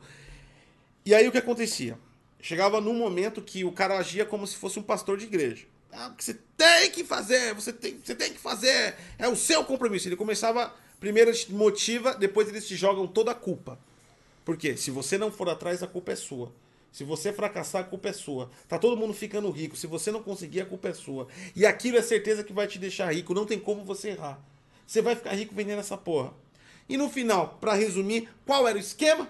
O esquema era: ele fazia, eles literalmente, sem a cara de pau, induzia você a vender pra própria família, porque eles faziam eles faziam. Chegava no final da última palestra, eles faziam o desafio dos tops pi- pirocas. Se você vendesse mais, você já começaria a ganhar uma comissão. E quem vendesse 10 ia ganhar um prêmio. E o prêmio era três vezes mais que a comissão. O que a galera fazia que tava fudida sem dinheiro? Na época usava cheque, não era cartão de crédito. O cara comprava pra ele pra ganhar o bônus e receber o dinheiro. E aí? E aí que os caras, a cada final de. Ganhava? Três. Calma. Não, o cara ganhava o dinheiro, mas depois ele se fudia, porque ele tinha uma prestação enorme, maior que o dinheiro dele. Mas ele fazia aquilo acreditando que era ele ia pegar aquele dinheiro inicial e depois ele ia vender pra caralho. Ou ele vendia pra familiar dele, ou ele vendia pra si mesmo. E ele chegava com uma meta de vendas cumprida, que era a terceira palestra. Eu não vendi nenhum. Na terceira palestra. Você não vendeu nenhum? Eu nem tentei. Ah, não, você é incompetente. Mas eu ia nas palestras. Nossa, a culpa é Cara, é sua, extremamente mano. interessante. Tipo assim. Não há, não há de se. Tipo assim. Vai ser estranho o que eu vou falar. Não há admiração, mas não há como negar que existe uma inteligência em volta disso. Tá? E isso me despertou. Eu sou. Eu, eu- às vezes eu sou despertado por. Pelo plano. E o plano, de certa forma, por mais que seja idiota, tinha uma inteligência por trás. Aí o que acontecia? O, o cara comprava. Vamos lá. Era mais ou menos assim. Então, vamos lá. Se você vender 10 celulares desse, você vai ganhar um prêmio de 5 mil reais. 10 celulares desses, cada um custa 5 mil. Vamos dizer assim. São 50 mil. Eu pegava e comprava 10 pra mim. Desses celulares. Aí eu pegava uma dívida de 50 mil. Na hora que eu chegava lá com os 10 cheques, aí o cara me pagava 5 mil. Só que eu consumi uma dívida de 50 mil pra ganhar 5 mil. Só que eu, eu fiquei três dias naquela palestra acreditando tanto que eu podia vender loucamente isso daqui, que eu falei, eu vou comprar, pegar esse dinheiro, usar e vou. empre- empreendedorismo, saca? Eu vou investir, eu investi em mim com cheques, vou pegar esse dinheiro, vou, vou, vou investir numa pequena infraestrutura e vou vender o triplo e eu consigo cobrir. Empreendedorismo, mas baseado. Mas, é, é, é, é, coberto por estelionato. Muita gente fez isso, vendeu pra avó, pro papagaio, comprou pra si mesmo. Então a galera tava usando pra pegar empréstimo. Resultado de tudo no final das contas. O cara fazia três palestras para contratar pessoas para vender o filtro. Na terceira palestra, ele vendia mil filtros. Sacou o lance? Ele não chamou as pessoas para vender nada, para ganhar dinheiro com nada. Aquela palestra era para vender o filtro. E ele vendeu para aquelas próprias pessoas o filtro. Mais de uma unidade por pessoa. E aí ele, mas antes ele encheu de esperança as pessoas que elas iam prosperar. Essas pessoas deveriam aprender a fazer palestra e depois catou, viu a palestra, depois faz uma palestra. E eu só anotando. E eu só anotando. Mas os caras são bons. Tem horas que você sai de lá e você fala: caralho! Eu vou vender filtros. É lavagem cerebral. É, os caras são bons. Eu não, eu não vendi nada, eu nem tentei, mas eu participei das três palestras pra vir até o Você fim. é idiota, mano. A culpa é sua. O cara mesmo falou que a culpa é sua. Ah, eu, sou, eu era o culpado. você não ficou rico, a culpa é A sua. coisa ficou interessante a partir da segunda. A partir da primeira tinha até uma credibilidade. A coisa já era, um, já, era, já era um golpe a partir da segunda. E ali ficou interessante pra mim. E aí por isso que eu fui até a terceira. E eu vi um monte de gente vendendo tudo aquilo. O lance do cara, vocês, entenderam? O cara chamou gente no jornal desempregada e fez as pessoas comprarem o bagulho. É isso, cara. É basicamente isso que acontece no YouTube hoje. Eles vão fazer esses eventos 100% online, que é basicamente essas tem toda uma tem toda uma, uma técnica psicológica para atrair as pessoas e fazer elas ficarem foda, acreditarem imensamente naquilo e depois provavelmente eles vão vender um curso, vão vender um e-book, vão vender uma apostila, vão vão vender uma ação, vão, vão vender alguma coisa. No final tem um custo. E isso já tira o 100% gratuito. Só que o cara legalmente ele fala: "Não, não é 100% agora, 100% gratuito foi o que eu te passei agora. Se você quiser ir além e você já tá ultra motivado para ir além, você já tá acreditando em tudo aquilo. Agora você tem que investir em você. E você investir com você como? Pagando 300, 400, eu não sei quanto é os cursos dos caras. É isso. Que nem esses caras que ficam falando que você vai ficar bilionário com bolsa de valores. 99% disso nem é bolsa de valores. Vocês estão ligados? Opções binárias. Opções binárias. Uma opção binária, ele é basicamente uma casa de apostas. Que inclusive é ilegal no Brasil. Opções binárias não são permitidas no Brasil. Mas desde que você tenha uma conta lá fora, você consegue. Qual é a conta lá fora? A conta do aplicativo. É referente a uma conta bancária externa. É opção binária. Não é, não é malandragem, mas não, você não está trabalhando com ações, você não está comprando e vendendo ações. Você está fazendo apostas em mercados e é uma, é uma aposta muito rápida, coisa de 10 minutos para você fazer aquela aposta. Se vai subir, se não vai subir, você vai lá. Deu certo? Deu certo. Pum, você recebe. Não deu certo, você perde tudo. É opção binária, não é ações. 99% daqueles caras que falam que você fica com o aplicativo, ó, acabei de ganhar 20 milhões de reais aqui no aplicativo, são opções binárias, algo que nem é permitido no Brasil. Essas pessoas não queriam conseguir me pegar. Porque quais eram três- ah, os três princípios? Era o quê? Hã? O lance de empreendedorismo, zero, eu não tenho isso. Qual era o próximo? Ah, o cara ser muito pobre, empreendedorismo.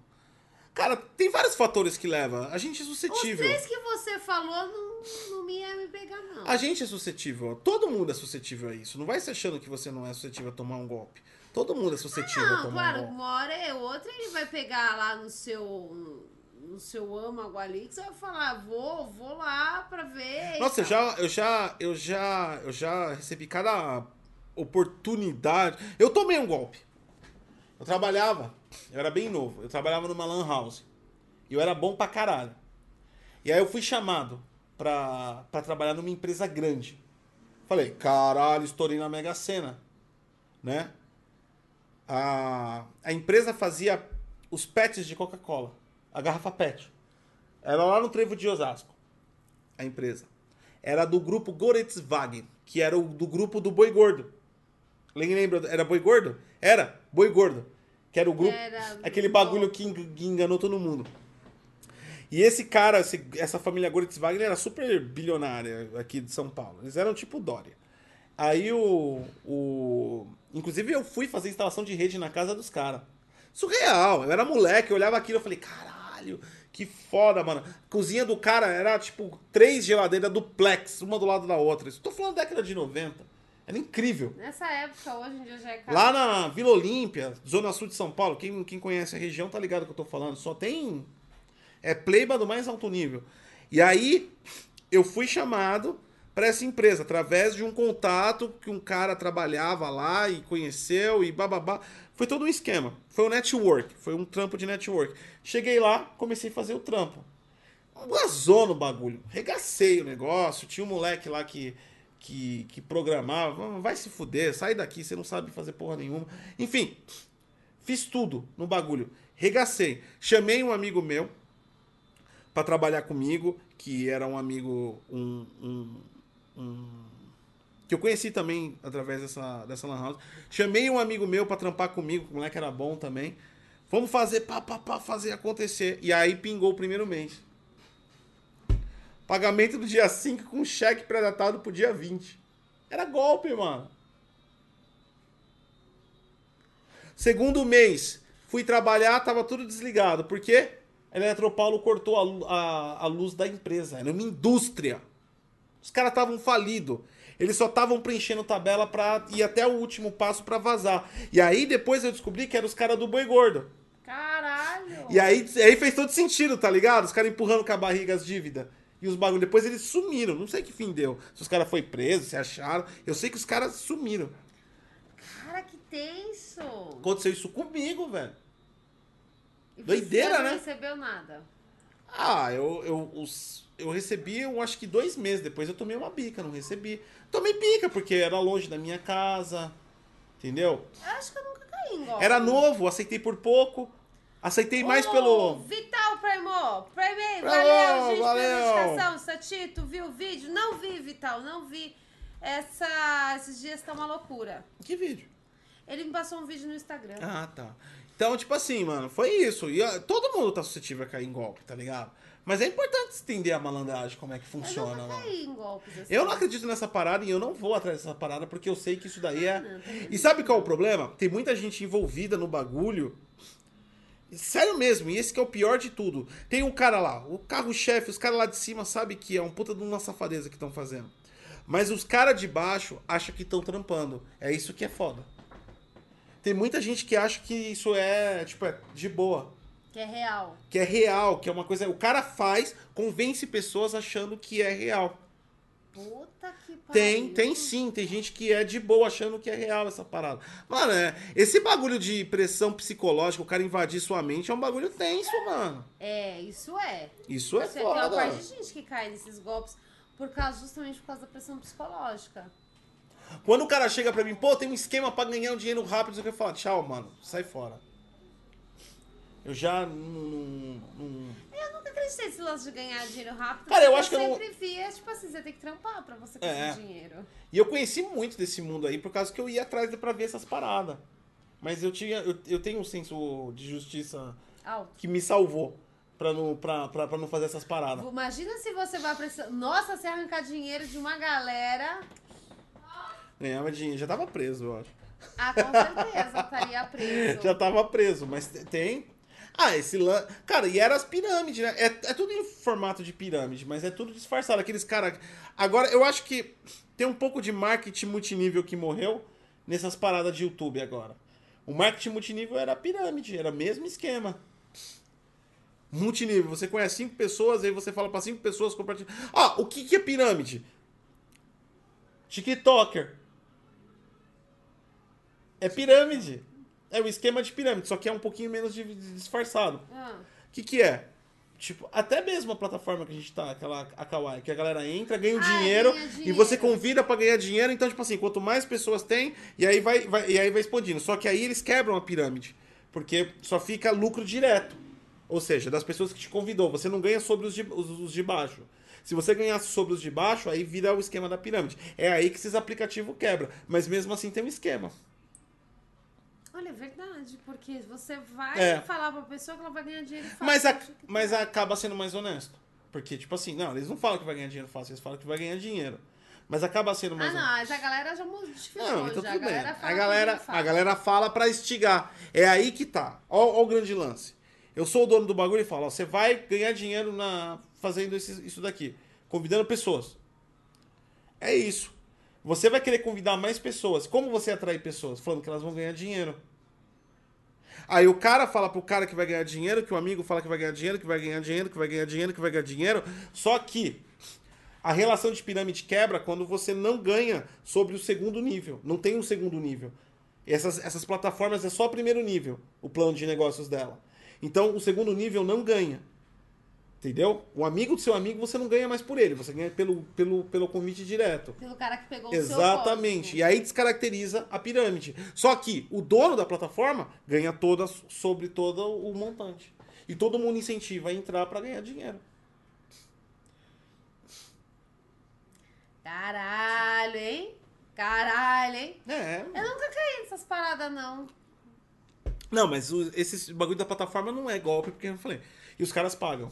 Só tô falando que, tipo assim, é um esquema tipo pirâmide. Tô impressionada por eu nunca ter caído nesses bagulho. Porque pra mim sacar, gente, eu tenho um raciocínio tão lento pra mim sacar esses bagulho, nossa, ia demorar. Pra mim sacar que, tipo, é golpe, mas eu nunca, nunca caí. O Janus falou, ó, tem dois tio aqui que, que investiram 6 mil em uma pirâmide. Um deles a- já faleceu e o outro ainda acha que vai ganhar alguma coisa. Isso faz 5 anos, né? É, o lance da lavagem cerebral, você acreditar que você vai conseguir. Cara, quando você coisa. fez o cara acreditar no bagulho, esquece. O cara vai até a morte. Mas essa lavagem cerebral, se você. Ó, olha, olha como o conteúdo do- da forma didática é interessante você estudar. Como esses caras Peraí, agem. eu vou no banheiro. Tomei Porque- suco. Acontece o seguinte. Não é diferente do que acontece dentro de uma empresa. Sabe o lance do veste a camisa da empresa? Vamos todo mundo, aquelas, aquelas, aquela, o seu chefe motivacionando. Não é nada diferente. Ele tá fazendo você acreditar. Porque quando você acredita, que quando você vai 100%, você entrega 200%. Né? Aquelas falsas promessas de aumento. Aquela, tudo isso faz parte do, do mundo corporativo. Isso aí é o arroz e feijão do mundo corporativo. Né? Aquela falsa ilusão que você vai se destacar perante os outros e os caras te motivam pra caralho. Toda essa parada aí não tá, não tá longe até, até do processo legal. Mas não deixa de ser um tanto quanto antiético, né? Você sabe que mais de 90% daquelas pessoas não vai dar em nada. E mesmo assim você fica lá, motivando elas. É uma doideira isso aí, mano. Isso é doideira. O Hokaiba, meu padrasto, tomou um chapéu de 10. Vixe, tem várias histórias tristes assim, mano. O maluco aqui tomou um chapéu de 10 pau, é.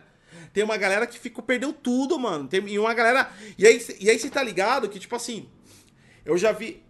Você vê um- uma, uma, uma pessoa sem recurso tomar uma bica.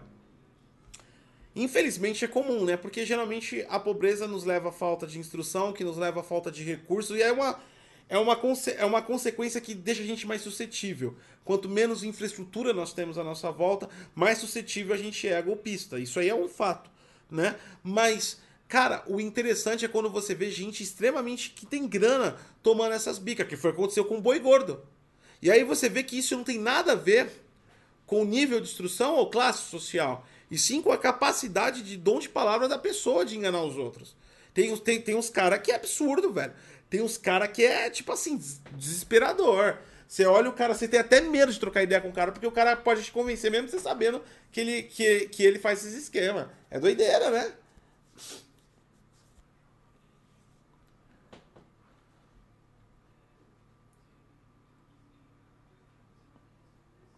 Um golpe da Terra Encantada, que vários famosos colocaram dinheiro no Rio. Era um senhor no parque de diversões, mas a turma perdeu dinheiro. É, você vê? Quando o cara tem a palavra, querido, ele, ele consegue convencer essas paradas. E aí, tipo assim, e aí o que a gente tem agora, mas aí, aí os golpes vão se renovando, né? O golpe vai sempre se renovando, mas é sempre a mesma essência, né? A diferença do que eu passei, isso eu tô falando de coisas, você deve ser 90, e- 93, 94, né? Eu tô falando de mais de 20, mais de 20 não, quase 30, 30 anos, quase não. 30 anos atrás do que eu passei, né? É, 30 não, porque eu tenho 39. Então faz 20, 25, ah, 25 anos, de 20, 22 a 25 anos atrás que eu passei, tá renovado agora, mas utilizando o YouTube. É o mesmo esquema. Três dias, te motiva, depois vai lá e te cobra alguma coisa. O, o negócio, o negócio não é te ensinar porra nenhuma. O negócio é ganhar dinheiro vendendo aquilo. Então, tipo assim, não é te ensinar merda nenhuma. O esquema é vender um produto que você não precisa. E aí tem, tem que ter toda uma técnica.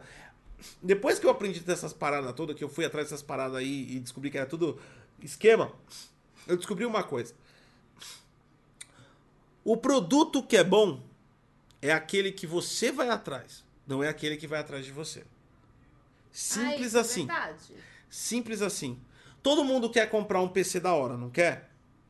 Todo mundo quer comprar um Xbox ou um PlayStation 5. Ou melhor ainda, quer comprar os dois. Queria ter os dois. Todo mundo quer. Um... Pode xingar o Nintendo Switch, mas se te der na sua mão, você quer, não quer? Todo mundo queria ter. Produtos que você vai atrás. Você quer. Agora, o produto que vem até você e te implora, esse produto não é bom. Ou você não precisa dele. É isso. Eu não tenho esse dom E esses caras vêm pra te implorar pra comprar uma coisa que você não precisa. Cara, não tenho esse dom da palavra, não, de enganar as galera. Cara, se eu tivesse, eu ia enganar todo Ó, mundo no YouTube. produto, pra você ter uma ideia, produto bom, né? Produto, produto ótimo, que ninguém vai atrás. Plano funerário, o que, que eles fazem? Eles te ligam pra vender. Ninguém acorda falando, porra, hoje eu vou.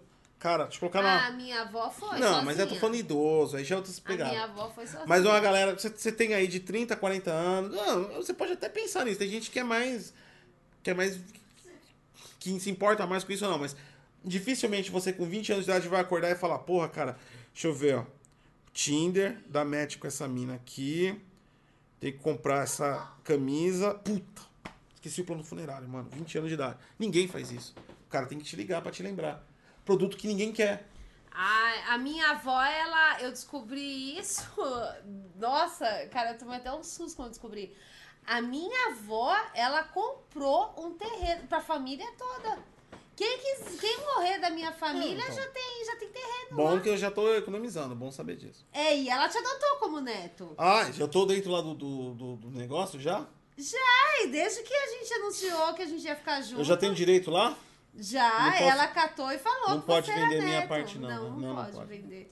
É um terreno lá que, tipo assim, tá Pra todo mim tá bom, mano. garantido. Sinceramente, depois que eu morrer, mano, se quiser pegar e jogar no meio do mato, jogar no meio do Então, água, é, já tô morta. quer picar, faz o que quiser. Dá Mas pra, espera eu morrer. dá pra faculdade, entendeu?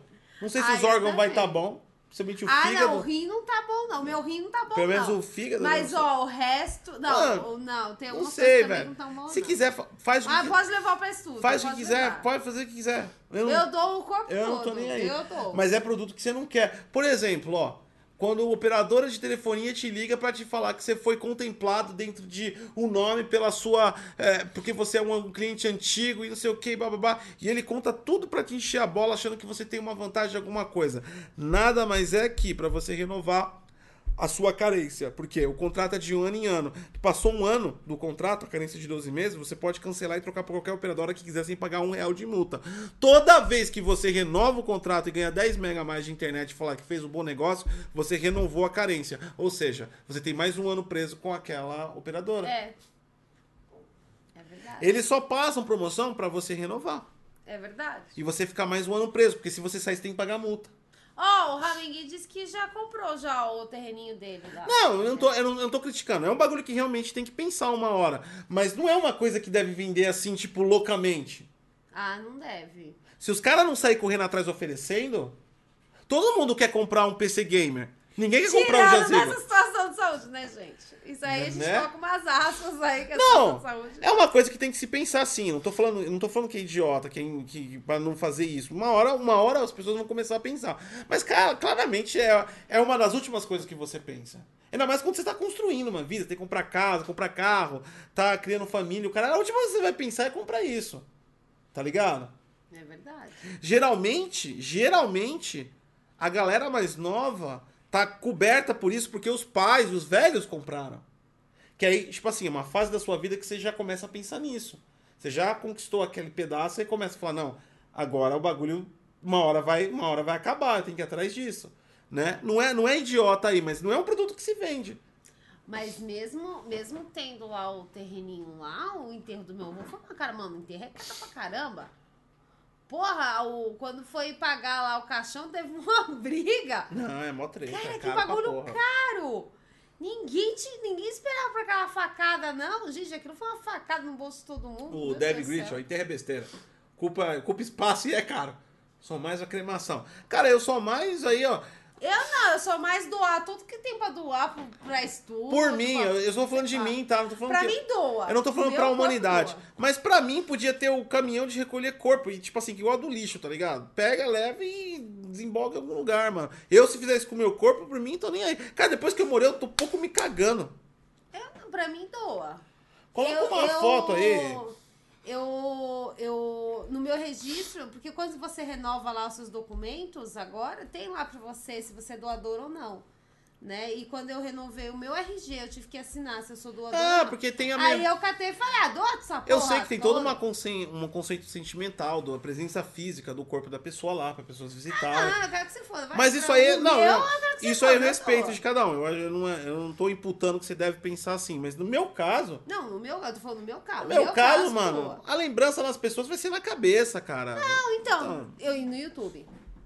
Diga-se de passagem, tá lá no Eu, YouTube. eu tô nem aí, Não, mano. então, a sua presença vai Se estar cair, é, vai ficar lá no YouTube, lá, enquanto o YouTube manter aí, ó. Lembra lá, quem é lá homenagear não precisa nem levar flor, é só assistir um vídeo. Deixa o like. Vai deixando o like. Fazer isso nos meus vídeos, ó. Se eu morrer, deixa o like. Pode ser aí, ó. Aí pelo menos vai subir nos likezinhos. Quem É. sabe, né? Ai, mas já deixa já o número do Pix, né? Gente, Porra, é acabei de ter uma ideia de negócio. Bom, gente, vamos fazer um curso de três dias comigo. Depois de tudo isso. Mano, depois dos NFTs, Ah. vamos fazer velório virtual. Mano, isso deve dar. Isso ia dar muita grana. É. Um local na internet, um, um, um cloud velório pra você homenagear a pessoa. E aí todo mundo tem acesso.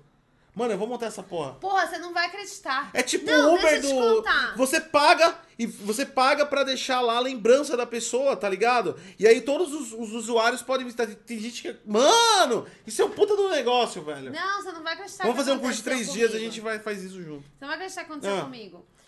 O, o meu tio, ele faleceu muito novo, né? Você lembra do meu tio, né? Que eu te contei, várias histórias dele. E, e aí, ele, ao, ele comentou numa foto minha que eu tirei a foto falando que tava muito calor, né? E ele falou assim: quer trocar comigo? Porque aqui no Japão tá muito frio. Né? Ele falou até quando tava abaixo de zero, né?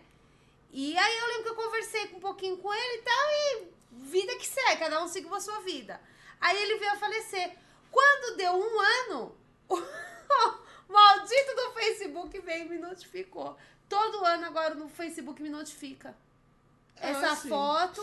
E aí eu vejo o comentário do meu tio, e quando eu clico lá no perfil do meu tio, tá escrito que ele morreu. Não, mas lembra, essa ideia não é nada inovadora que eu tive agora, mas eu quero fazer de uma forma mais sofisticada. O, YouTube, o Facebook sempre me mostra que meu tio Então. morreu. Todo ano o Facebook vai lá, Fazer- seu tio morreu, fazer- seu tio morreu. fa- fazer de uma forma mais sofisticada.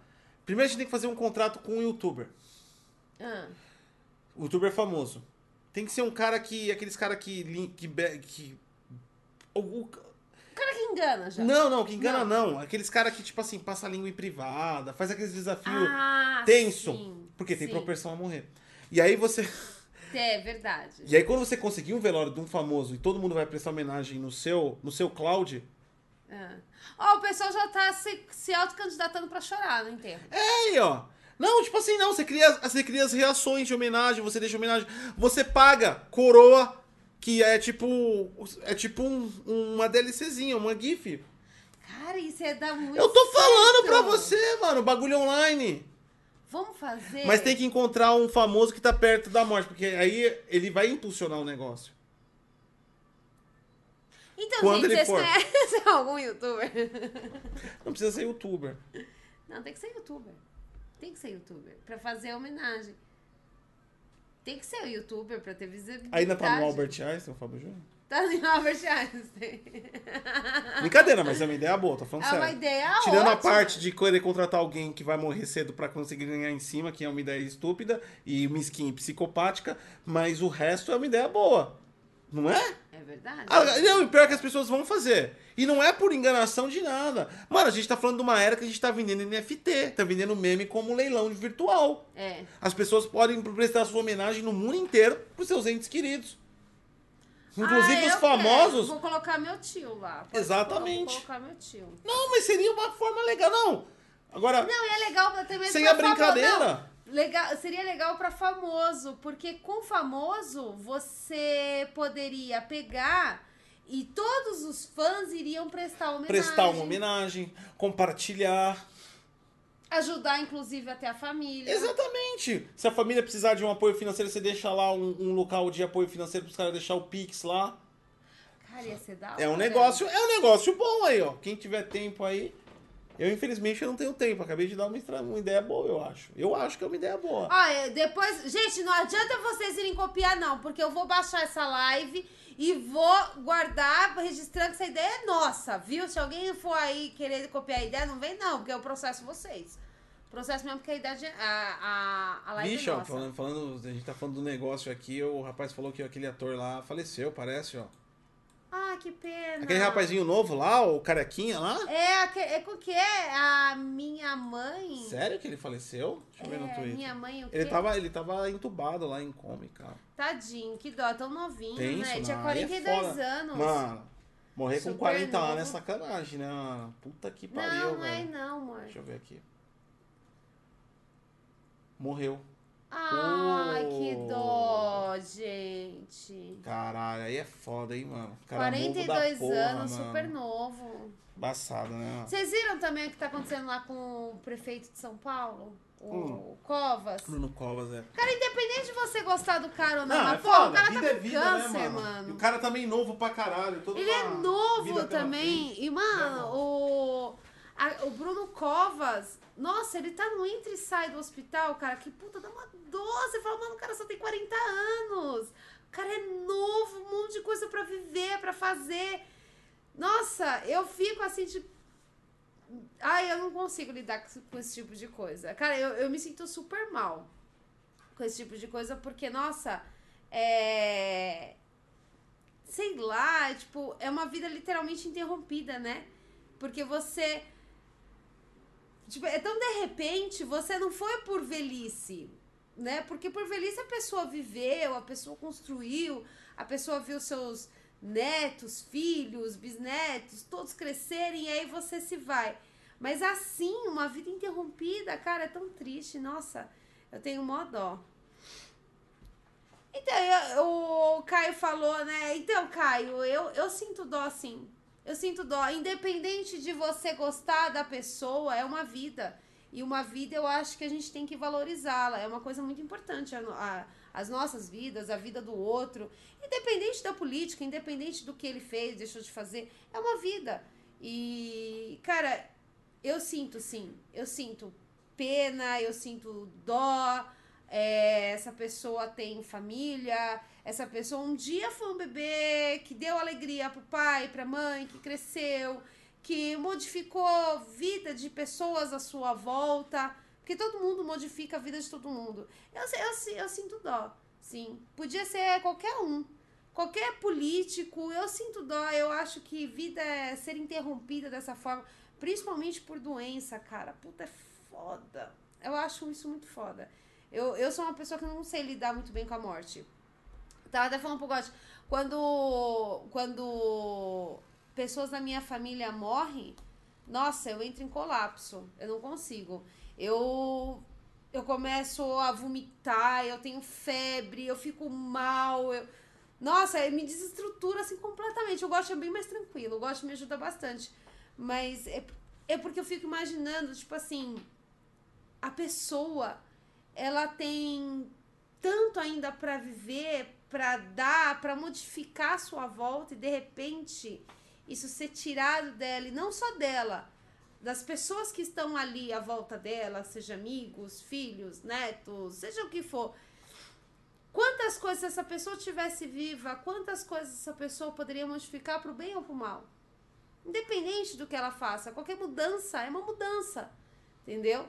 E as mudanças, às vezes, elas são ruins, mas de certa forma elas podem até de ser aquele ponto bom, né? Então, assim, eu não... Esse lance pra mim é muito pesado, eu acho. Eu consigo conversar sobre qualquer coisa, mas sobre morte pra mim é pesado. Ah, não. Morte é foda, né, mano? Pesado. Meus pêsames aí é um ator lá. Sacanagem. Independente, né? Você gosta ou não da nunca pessoa. assisti o filme dele. Nunca Não, assisti. também nunca assisti, mas se independente se você gosta ou não da pessoa, a morte é uma coisa de desejar realmente muito ruim. Não, Então, eu tava, Alguém. não, então eu tava falando, né, que, tipo assim, independente, que a gente tava falando do Bruno Covas, né? Tipo assim, independente de você gostar ou não da política que ele faça, é uma pessoa, uma pessoa que modificou a vida de outras pessoas, já foi um bebê que trouxe alegrias, tristezas pra família. mano. É uma pessoa. Eu não sei, eu acho que a, você tem que dar valor à vida. Não, é nenhum. Você tem que viver e deixar os outros viverem. E isso ser interrompido é muito triste. É foda, é foda, é É complicado. foda. Que esse rapaz. Esse rapaz é, puta, é foda, porque ele era novo. E foi uma doença, né? Que chegou Ah. e, tipo, interrompeu tudo. Quantos planos esse homem não Show tinha? longa, né, mano? Quantos planos esse rapaz não tinha? 42 anos, super novo. É foda. é ele tinha um milhão de planos. Eu não sei sobre a vida dele, mas e se ele tinha alguém dependente dele? É Sabe? É complicado isso. Eu Acho que tem que chegar no nível do, do bigodinho pra, pra você querer que realmente o cara morra. Não, ali é uma coisa apática. Ali a gente cata e fala, foda-se. Não, mas ali é uma questão de sobrevivência, né? Aquele tipo de pessoa que tem que ir para as outras viverem. É. Né? O bigodinho é assim. É. Foi assim, né? Ai, ó, o pessoal tá falando que ele deixou dois bebês. Puta que pariu. Tenso. Nossa, gente. É. É foda, Nossa, mano. É foda, é foda, é foda. Ai, gente, vamos mudar de assunto. Eu não consigo falar sobre morte. É, ainda, ainda... Eu não consigo. Eu sou uma pessoa que morte pra mim eu não consigo. Eu converso sobre tudo. Eu, é, mas morte pra mim é uma coisa que dói muito. É, eu foda. não consigo. Foda, enfim, né, mano? Coisas da vida, né? A gente tem que lidar. Tudo na felicidade, na tristeza, né, mano? A morte nunca é bom, né? Despedida nunca é bom pra ninguém. Ó, o Volgram falou, tadinho do bigodinho também já foi um bebê. E, cara, não, é, tipo assim, de- ele matou, ele fez coisas horrorosas pra humanidade, mas ele também sofreu. Sofreu muito. Se você olhar a história da primeira guerra, também teve os seus sofrimentos, mas é que ele chegou num nível, num patamar, que ele fez muito mais mal do que ele recebeu, Ele né? chegou no nível que ele, Ele chegou recebeu. no nível único, né? Não sei, Então- se, não sei se vocês estão ligados, né? Ele, ele, recebe- ele chegou no nível que ele recebia uma injeção de cocaína na veia por dia. É, o médico, então, o é, médico ele Enfim, era completamente alucinógeno o negócio, mano. Enfim. Ali era um esquema muito mais hardcore. Mas é, mas é, mas é, mas é tenso. Mas ali é um caso também de sobrevivência, né? Red, eu também. Quê? Um- Não, deixa quieto. Eu também. eu também. Quem Eu recebe também. uma injeção de cocaína? Não, eu tô conversando com o Red. Não Ah, é sobre tá. a co- coisa do- da cocaína. Não é sobre o negócio da cocaína. Falando, mudando de pato pra ganso, falar de morte dá aquele clima pesado aí, infelizmente é, as coisas acontecem. Mas mudando de pato pra ganso, assistam uma série que é a. Acho que é o limite. É a- acho que é a. E aquele lá que você tá assistindo? Não, e não, e não é pelo fator histórico. Vocês têm que. ah, deixa eu ver se eu acho o cara, mano. Eu tenho que, eu tenho que mostrar os caras pra ele, mano. A gente, o Gosto tá assistindo um documentário sobre o Muro de Berlim. Não pra é quem- sobre o muro de Berlim. Pra quem não sabe, o Gosto... Aconteceu na época do muro de Berlim. Tá, pra quem não sabe, o Go... tá, tinha o foco lá, tinha o, o- o maldito do Muro de Berlim lá. O Gotti, ele assiste muitos documentários e ele gosta muito de saber sobre fatos históricos, fatos que mudaram ali a humanidade, né? O Gotti gosta muito mesmo, né? Então, é, ele tava assistindo esse documentário e ele falou uma coisa pra mim que, tipo assim, me intrigou e ele falou, não, eu tenho que te mostrar de qualquer jeito isso, porque... Ih, peraí, ele voltou o som. Ai, foi. Aí ele falou assim: você tem que assistir pelo menos um pedaço pra você ver algo realmente é, inédito. É uma morte em vermelho, é o nome do documentário. E realmente, o que eu vi, vai logo que eu não tenho mais como enrolar, gente. E Peraí, calma. É uma coisa Eu assim que eu eu nunca, eu nunca tinha visto na minha vida. Deixa eu ver, eu não vou, eu não é vou conseguir achar o Fink, cara. Gotti, se ti gostam de livros de ficção, cara, eu amo. Gotti não gosta. Gotti não gosta. Ele Só só gosto lê- de história. Ele só lê sobre história. É, eu amo livros de ficção. Nossa, eu, ah, você olha assim minha prateleira. O Gosto tem uma prateleirazinha que, com só livro de história. Meu, é- ele, é- ele ama, mas é tipo assim, uma prateleirazinha com os livros, hum, tipo, muito, muito grandes, né? E ele fica lá lendo e tal, ele adora. Agora, eu, eu amo ficção. Todo o resto da- do, do- negócio é tudo so- sobre ficção. Amo. Bom, enfim, a história ali contra a queda do muro de Berlim, a Alemanha Ocidental, é uma morte em vermelho. É a história basicamente do que aconteceu depois da queda do muro, do muro de Berlim em 1989. Que é basicamente uma história que foi apagada do planeta Terra, porque nin- todo mundo fala da Segunda Guerra, da Primeira Guerra, todo mundo fala depois dos pós-guerra, todo mundo fala da Guerra Fria, todo mundo fala de comunismo, mas ninguém fala do Muro de Berlim mais. Parece que isso nunca aconteceu. É verdade. Que dividiu a Alemanha entre a Alemanha socialista e a Alemanha capitalista. O Muro de Berlim, de, ele encerrou em 1989. E aí o que aconteceu? Quando derrubaram o muro, foi aquela felicidade, aquela liberdade, família se encontrando, que estava do lado ocidental, oriental, aquela porra toda. Isso foi a parte benéfica. Ninguém nunca contou a história do pós isso. Por quê? Existia uma Alemanha socialista. Existiam duas Alemanhas. É, e existia uma Alemanha socialista que estava em decomposição. E existia uma Alemanha capitalista que exerceu o controle sobre essa socialista. E aí a gente está falando de um regime entrando no outro. E aí o que aconteceu? Se criou uma divisão onde, controla, onde controlaria todas as indústrias da Alemanha. E várias dessas indústrias da, da Alemanha socialistas não eram rentáveis, porque estava no escopo socialista, ou seja, de divisão. Era aquela coisa do Estado para o Estado. E no capitalismo isso inverte os valores. Quando aconteceu isso, foi nomeado uma pessoa como chefe e o documentário trata do assassinato dessa pessoa e as conspirações, inclusive os movimentos neocomunistas que existiam na época também. Enfim, é interessantíssimo ponto Tá de história. Netflix, gente.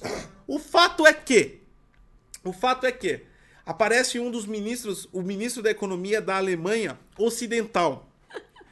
E é a maior Cara, é a mano, é é tipo assim absurdo, é a maior sobrancelha do planeta Terra. Não tem como você assistir sem você rir e sem você pausar. Cara, dá pra fazer chuquinha na sobrancelha dele. Cara, é muito grande. É muito surreal. Mano, eu não consigo, eu não consigo achar o cara, mano. Ele era ministro, eu não, eu não tenho o nome dele. Eu não sei o nome de cabeça. Deixa eu ver se eu acho aqui. Não vai, não vai aparecer, Peraí, cara. Euler Fink, Sati, é... compre O Fim da Eternidade, Eu Robô, trilogia Fundação, a trilogia Spawn, Blade Runner e Laranja Mecânica. Eu já li todos, tá? Obrigada pela dica, eu já li todos, são todos muito bons. Principalmente o Blade Runner e a trilogia Fundação. Fundação, pra mim, é um, aquele livro incrível, maravilhoso, que eu guardo, tipo, as sete chaves. É incrível. Mano, eu não consigo ver, mano. Eu não consigo achar o cara. Ah, você comprou! Ah, cara, então, ó. Então vamos lá. Peraí, peraí, que já que você comprou. É, cadê? Peraí, vai, vai falando que eu, eu, eu tenho que tentar achar Ó. o cara. Você tem que ir com mente muito aberta no, na trilogia Fundação, porque realmente, tipo, tem uns momentos ali que é um quebra de paradigma. É muito bom, é muito bom mesmo. Ih, peraí que sumiu aqui sua mensagem. Cadê? Quais outros você comprou? Blade Runner, muito legal, né? Não, é, é legal, é legal, é legal, é bom, é bom, é bom. E laranja, cara, laranja mecânica. Laranja mecânica Cara, tipo assim, é uma obra-prima do início ao fim. E o filme é incrível. E eu achei engraçado, porque quando eu era criança, todo mundo falava, você tem que assistir Laranja Mecânica e tal. E eu nunca tive interesse em assistir. Aí passou-se anos e anos e anos, né? O Gotti falou: Meu, como assim você nunca assistiu Laranja Mecânica? Vamos assistir agora. E quando a gente assistiu, e aí eu compreendi por que tantas pessoas é, amam o filme Laranja Mecânica e o porquê. É, é, tipo assim, muita gente não entendeu o filme. O filme simplesmente ele é atual. Ele é extremamente atual. Gente, eu juro pra vocês, se vocês não Laranja lembram. Mecânica é genial. Se vocês não lembram, se vocês não assistiram, tem um momento que o cara, o personagem principal, ele fala: Eu zerei a vida. É, com- é de hoje. Quando ele fala, eu zerei a vida, eu olhei pro Gosto e falei: Não. Eu não acredito que ele tá falando gíria de hoje. Meu, é. É assim. É demais. Aquilo ali é uma obra-prima. Aquilo é incrível, é fantástico. Leia Sem Medo é tipo um livro Bom, enfim. que é incrível. Quer ver? Todo mundo vai assistir o documentário agora. Eu não achei o cara. Mas eu vou mostrar como a população brasileira é idiota. Por quê? As referências que, as populações, que a população brasileira tem sobre os conceitos de, Ah, de comunismo, socialismo e o caralho. Quer ver? Ó. A galera vai se interessar. William, Sati, você já leu Operação Cavalo de Troia, de J.J. Bennett? Acho que é assim que se fala. É, esplêndido os livros. Não, não li. Não li. Tem um que eu quero ler. Putz, como é que era o nome daquele livro? Era As Crônicas, acho que do Rei Arthur. Todo mundo também fala que é muito bom. E eu não sei porquê, eu nunca compro esse livro. Tipo, eu, eu tenho minha lista ali da Amazon que eu, que eu coloco todos os livros que eu quero ler. Eles estão lá. Mas eu não sei porquê, eu nunca, nunca chego a concluir essa compra. Sempre acontece alguma coisa, sempre lança algum livro, não sei. Sempre acontece uma coisa que eu nunca chego a concluir. E é a mesma coisa que acontece com O Senhor dos Anéis. Eu nunca li Senhor dos Anéis. Eu li to- vários outros livros do, do Tolkien. Inclusive, é, o Hobbit. Nossa, o Hobbit eu li pro meu filho, o Pititiquinho. Cara, e o Hobbit. É, eu já li umas 300 vezes. Eu sempre releio o Hobbit, mas. O Senhor dos Anéis, que é onde veio toda a fama, eu nunca li. E não tem. Por que, que eu nunca comprei? Não sei. Sempre acontece algo no momento que eu não compro. Tá salvando? Deixa eu salvar aqui pra mim conseguir mostrar pra eles. Qualquer semelhança é mera coincidência, né? Vital, você leu The Witcher? O primeiro. O primeiro livro do The Witcher eu li. Os outros eu não li. Também é aquela coisa. Quero ler, mas não compro os livros. Por quê? Não sei. Eu não achei o negócio, mas essa aqui é legal, pra vocês interessante. É É interessante. interessante porque aí você vai despertar a curiosidade de vocês de conhecer um pouquinho da da história e saber por que, que os- o Brasil chegou nos pontos que chegou, com as influências exteriores, porque nós não tivemos necessidade de chegar no, no onde chegamos. Nós sempre fomos influenciados exteriormente. Isso daqui, qualquer, qualquer semelhança é mera coincidência. Essa daqui é o símbolo da RAF, uma estrelinha vermelha. Era o grupo de extrema esquerda da Alemanha Ocidental. Eles eram conhecidos como terroristas e eles foram os executores do cara que estava implementando o capitalismo lá, que é o- a história base do documentário. Tira né? da sua cara o negocinho pra eles verem você falando com eles. Ah, tá. Então é basicamente colocar na sua cara. Pronto, essa tia é, é- é terrorista. então isso daí era uma, era uma facção do Exército Vermelho. Era uma parada meio neocomunista em relação ao que veio da antiga Rússia, né? E aí, cara, assiste esse documentário que explica muito sobre o que acontece também no Brasil. É muito interessante esse documentário. Enfim, mas só pra vocês verem aí as nossas referências. Pro pessoal que tá no podcast, é uma estrela vermelha com uma arma. É, Que tá escrito RAF. é a estrela do PT, mas tá escrito RAF. Com uma arma do Bolsonaro. Exatamente. É, é a junção das duas políticas, literalmente. É. Extremista. É extremista.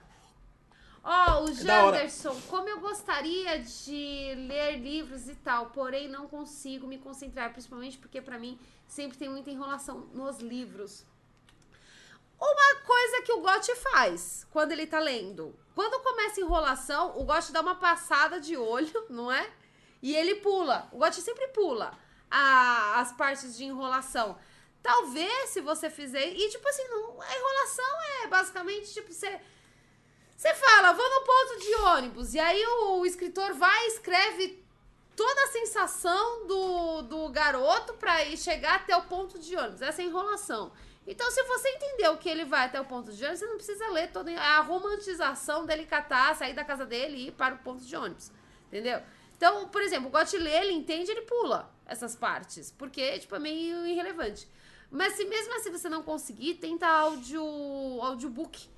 Tem uns que são. Tem uns caras ali que você fala, carai, que puta voz, que é da hora. Inclusive, o cara que é, lê o The Witcher, cara, é incrível a voz daquele homem. Eu não tenho a menor ideia de quem seja o cara que tá lendo lá o livro do The Witcher. É, mas é incrível. Incrível. Eu, eu escutei o audiolivro, eu não cheguei a ler, eu não tenho o livro.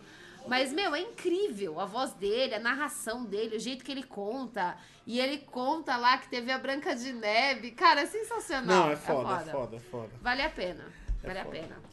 Enfim, eu leio livros assim quando são chatos e eu pulo as partes que fica lá detalhando. Quando, porque quando o cara chega assim, e a árvore tinha folhas tão verdeadas que exaltavam perante o sol sua exuberância e contrastavam com a janela, e ela apareceu. E quando, eu, quando chega nessa parte eu pulo tudo, porque eu quero saber só os pontos é, O importantes. Ramingui tá perguntando qual é a sua visão política. Uma merda. Ó, é, Cara, a minha visão política é o seguinte: eu não. Isso é minha, não é minha visão política, é minha visão, visão filosófica de vida. Eu aprendi durante a vida em que eu sou capaz de pensar por mim mesmo. Então, qualquer tipo de. Isso aí é. Isso eu tô falando de mim, tá, gente? Isso não é lição de moral pra ninguém. Eu tô falando do- do- de como eu penso que ele perguntou. Eu rejeito qualquer tipo de ideologia. Para mim, ideologias são ideias prontas, pré-fabricadas, a quais a mim são associativas, mas não quer dizer que é o meu todo. Então, eu jamais vou defender qualquer tipo de ideologia, né? A minha visão política é na base da sensatez. Eu sou extremamente é, é, é, focado em realmente no entendimento da democracia como um todo. Porque a democracia não é um conjunto de coisas que eu quero. A democracia é um conjunto de coisas que é a sociedade. A minha visão política não é individual, ela é social, porque eu não consigo movimentar tudo o que eu quero. Eu preciso da sociedade e eu tento impulsionar a sociedade.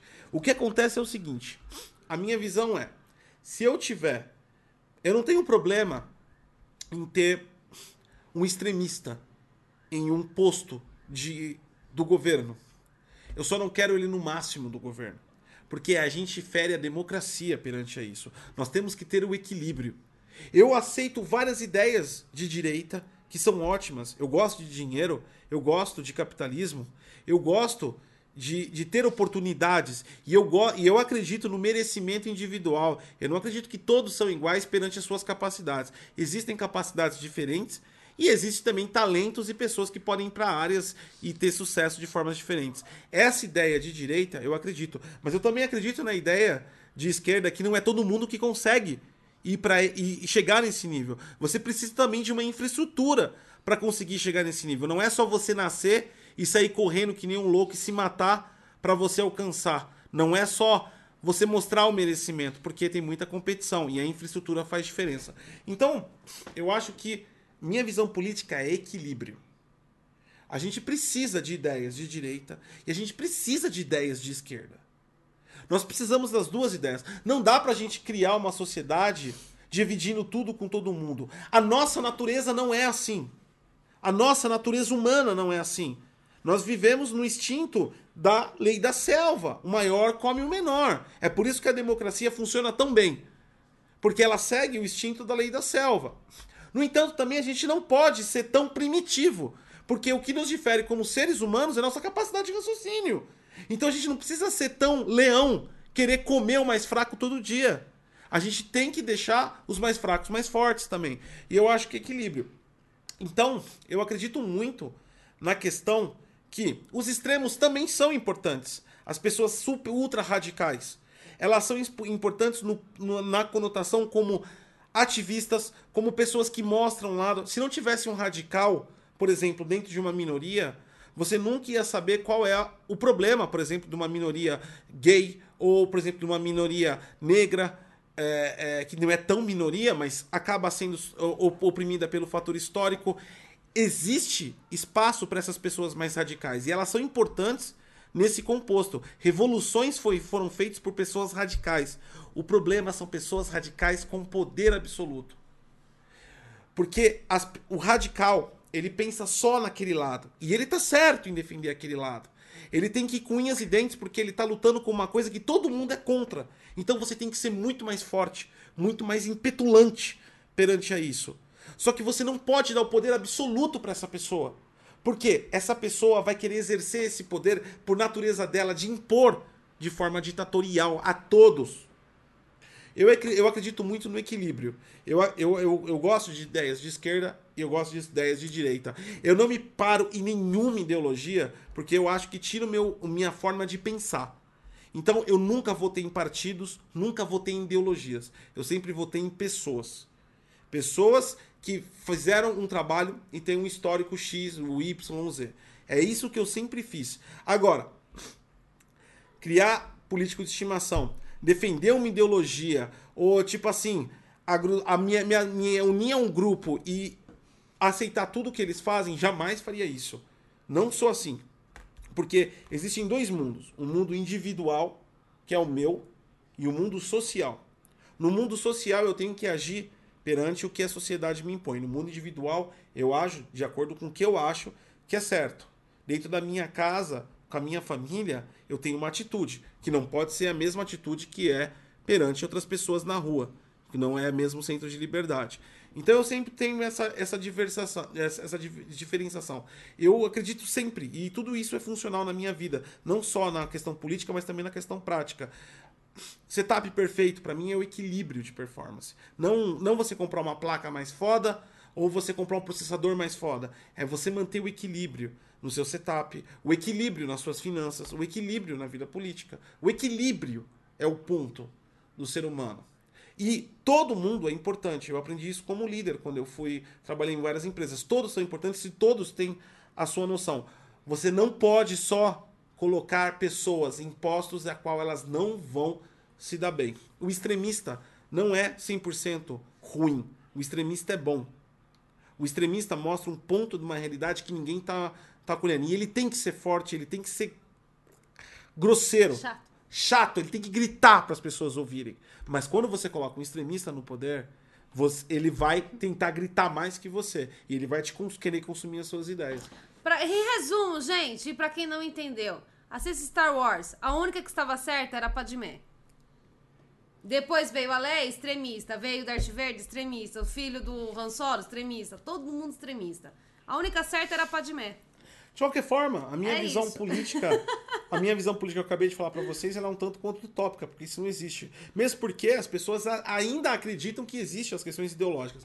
A ideologia está na base popular, que é onde é angariado para quê? Para você ter militância e a base popular te dá apoio político e dá poder político. Mas a ideologia não está impregnada dentro da política, porque a política é jogo de manobra. A política funciona igualzinho à máfia. Só que é legal. Não tem diferença. Favores, manobras, interesses.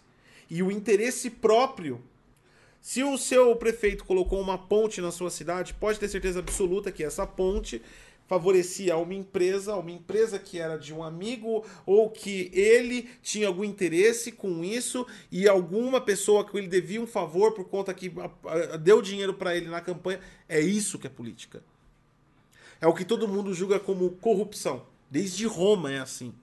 O que falta no Brasil é conhecimento de história. Isso é a política. Essa cobrança que se faz em cima dos políticos, a galera julga caráter de político. Não tem caráter. Ou você tem caráter ou você é político. Os dois não dá. É verdade. Se você virar político e entrar no, no, no Congresso, você vai ver que você tem duas formas de trabalhar. Ou você sai ou você se engloba. Porque você não, não é uma questão de você aceitar ou não. A pressão sobre o partido, sobre você, sobre o que você faz. Você pode ser aquele cara que só bate ponto, não faz nem lei, você não faz nada. Mas você é um ponto estratégico para alguma coisa maior lá na frente. É sempre assim. Então, to, to, toda essa ideia de ideologia, tanto a de extrema ou não extrema, esquerda, direita, centro, e até mesmo como eu falei que eu penso do equilíbrio, é um tanto quanto utópica quando você chega dentro do fator real da coisa. Não, não, não existe muita questão de ética quando você chega no fator real. Ah, eu também não tenho lado, não. Não tem essa de ter lado, se eu sou direita, se eu sou esquerda. Eu vejo que, tipo assim, todo mundo tem o seu lado bom e tanto quanto todo mundo tem o seu lado ruim. Eu não vejo, por exemplo, o, o Lula, por exemplo, 100% ruim, 100% bom, o Bolsonaro 100% ruim, 100% bom, ou qualquer outro político. Eu não vejo isso. Eu vejo que existem lados bons, lados ruins, existe decisões que afetam muitos que são muito ruins, outras decisões Não, que são muito boas. Quer ver, ó? O- a coisa é bem mais complexa. Quem foi aqui, ó? é, é... Acho que eu, eu perdi aqui, ó. Poder. Aqui, ó, foi o William que falou: poder corrompe. Isso que quebra tudo. Cara, sim. Poder corrompe sim. Porque, na verdade, não corrompe. Na verdade, te dá. ah, quanto mais poder você tem, mais aquilo você faz o que você quer. E quando você faz o que você quer, você começa a passar por cima das pessoas. É um, é um equilíbrio natural. Cara, tá aí uma coisa que eu jamais quero ter. Poder Mas- de qualquer coisa. Mas a questão não é nem essa. Se a gente for analisar, existe sim esse fator, você tá certo.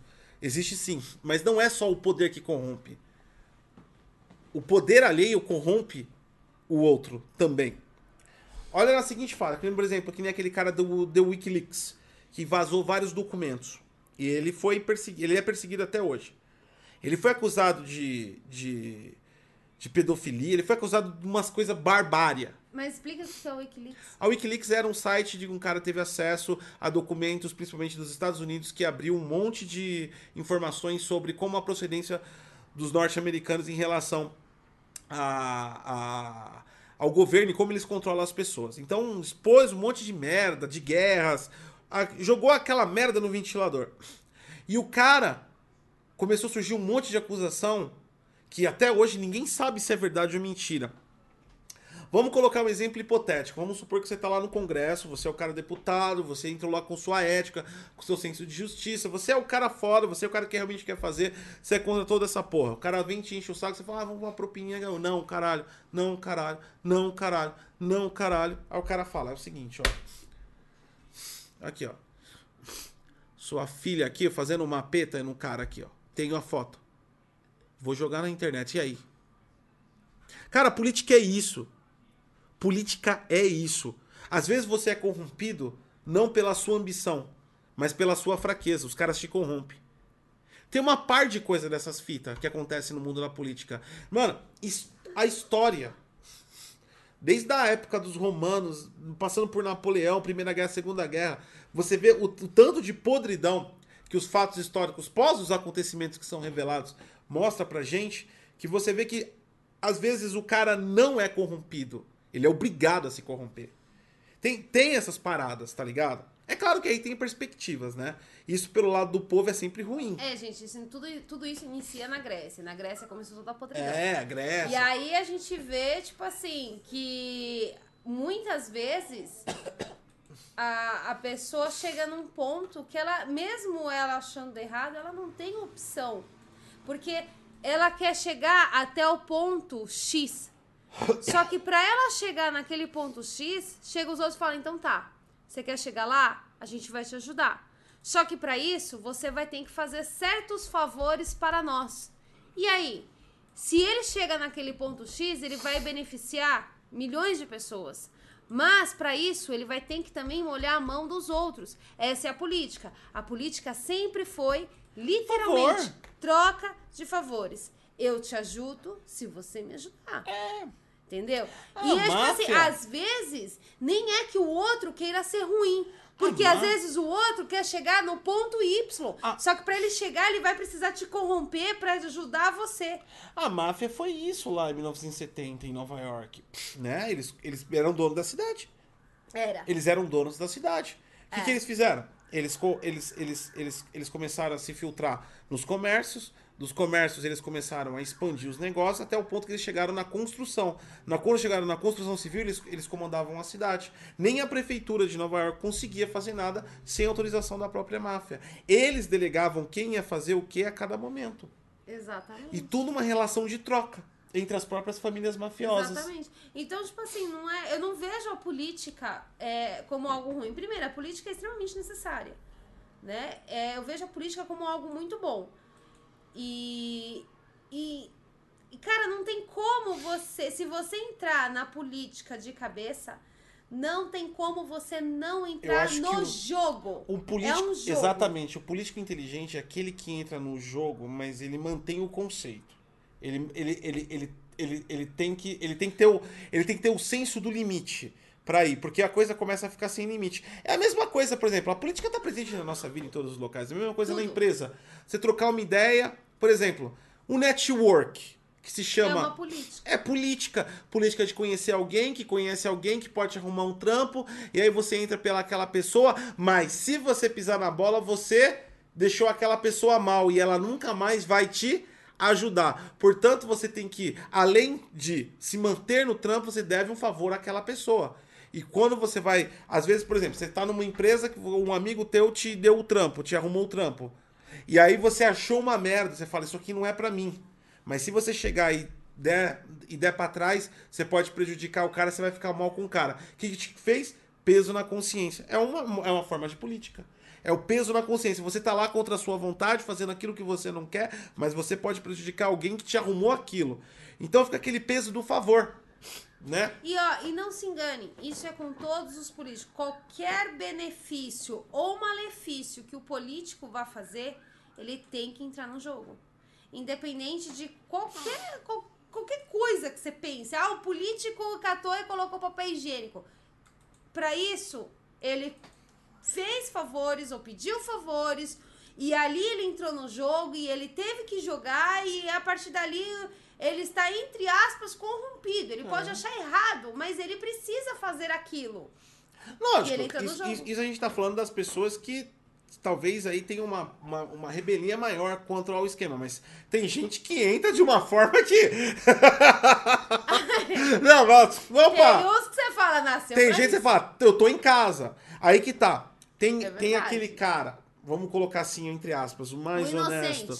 O mais honesto que joga o jogo para chegar nos limites que ele precisa sem se envolver dentro do escopo. E tem aquele que literalmente não é não faz parte do sistema. Ele forma o sistema contribui implementa e ainda avança o sistema corrupto né? Quem se lembra daquela aquela palavrinha que martelou na escola acho que de todo mundo todo mundo que era brasileiro acho que martelou. A palavrinha chamada escambo. Você dá e você recebe você fazia escambo. Eu quero aquele celular, mas eu tenho esse. Eu dou o meu celular pro Gosto, o Gosto me dá o dele. Era isso. Era troca por peixe, por carne. É, isso é política. A partir do momento que eu te dou, te dou algo, você tem que me dar algo. Isso já é uma política. A política só que ela só foi firmada ali, batida no martelo, foi lá na Grécia. Que aí falaram, não, agora, agora é política mesmo. Mas sempre foi política. O ser humano nunca aceitou fazer algo sem receber. Eu não aceito, por exemplo, você qualquer pessoa, você não aceita dar o seu amor para alguém sem você receber o amor. Eu jamais aceitaria o... dar o amor pro God sem ele é, devolver o amor. O, o FR Vital falou, mandou bem, nós somos seres políticos, mas há de me concordar que o caboclo, para virar presidente da república, tem que quase vender a sua alma. E é? É. E não é pros, não é pros fracos, não. não. Eu até brinco lá no Bom Dia DG, mas ó, Tirando os motivos, eu não vou, não vamos entrar nos detalhes dos motivos pra gente não ficar trocando ideia com política, mas ó, o fato é que política não é pros fracos, e o que você falou é verdade. Pro cara chegar num cargo alto, ele tem que ser foda, ou muito corrupto, ou muito inteligente articulado. O Moro. Cara, o Moro saiu de. O cara apareceu na Times como herói brasileiro, o Sérgio é. Moro. Mundial, porque ele vendou toda a pirâmide que acontecia. Hoje ele não passa de um juiz incompetente. A política não é pros fracos. Não. A política não é pros fracos. Tanto é, ó. Ele se envolveu num bagulho que ele desconhecia. Claramente ele tomou várias porradas. É, é óbvio que ele não tava entendendo o que tava acontecendo ali, mano. O maluco saiu de um patamar e foi para outro, ó. Em dois anos. Você acha que isso foi o quê? Quem derrubou ele? A própria política. A própria política, tudo ali em volta dele. Não dá para trabalhar daquela Agora, forma. Agora, para vocês verem como a política realmente é troca de favores, ninguém. É impressionante. O Lula saiu, entrou quem? A Dilma. A Dilma entrou. É claro que ela não era, fra... que ela não era forte. A mulher chegou a um ponto que claramente a cabeça daquela mulher tá pifando. Não, não, não, não tá ela pifando, ela, tá, ela já tá pifada faz um tempão. já tá, tá pifada. Tá pifada faz um tempão. Cara, a presidência deve ser um fardo tão pesado que a Dilma, ela hoje. Olha Loucona. a Dilma jovem! Olha a Dilma jovem! Pirou! A Dilma jovem. A Dilma virou presidente. Não, mas na época, na época que ela ministra, ela até falava com um pouquinho mais de, de sensatez. Mas então, depois que ela entrou na presidência, ela, ela fala. Virou então, é porque é um bagulho muito pesado. Pra vocês verem, olha o Bolsonaro. O Bolsonaro, ele perde as estribeiras. Várias vezes você vê ele em entrevista, o cara, tipo assim, tá cansadaço. O cara tá o cara chega e fala, vai todo mundo tomar no cu.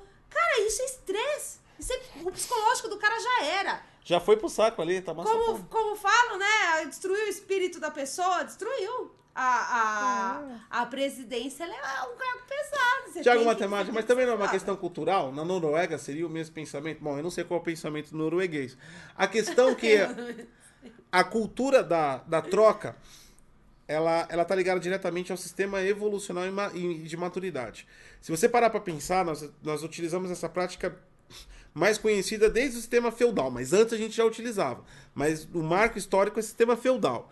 Então, se você for verificar, quanto mais evoluído é um povo dentro da sua maturidade em si, menos ele pratica essa essa essa esse ato, menos ele depende disso. Se nós estamos numa terra de muitas oportunidades e qual nós não precisamos depender dessa questão para evoluir, aí a gente tem uma a gente tira a raiz dessa, dessa política de escambo, né? Da coisa. Porque as pessoas conseguem andar por si mesmas. É claro que em todo local vai ter, mas o grau muda na dependência. Agora a gente coloca num país que nem o Brasil, onde basicamente é uma corrida para subir numa árvore. O Brasil é isso. Mais de, de, de, de 90% da sua população. É uma corrida para subir numa árvore. Aqui você não tem tempo para parar para pensar. Aqui você tem que subir na árvore para você subir no, no galho mais alto possível. Quais são os atalhos para subir no galho? Conhecer pessoas. Então a nossa formação cultural sim afeta pelo nosso poder, no- nosso baixo poder de desenvolvimento. E nós nos desenvolvemos pouco, então nós geramos menos oportunidades para as pessoas subirem e cada vez mais nós dependemos dessa coisa. A política do, do, do leve trás não está só nos políticos em Brasília. A política do leve trás está em áreas de, de comércio, está em áreas de, de, de, eh, executivas, está em áreas profissionais de todos os gêneros. Por que, que você acha que o dinheiro foi inventado? É o leve traz. Eu te faço, só que você me dá algo em troca. Não, eu tô Dinheiro. falando, eu tô falando de outro aspecto. A questão, por exemplo, quando você fala assim, numa área específica, ah, a panelinha daqueles caras.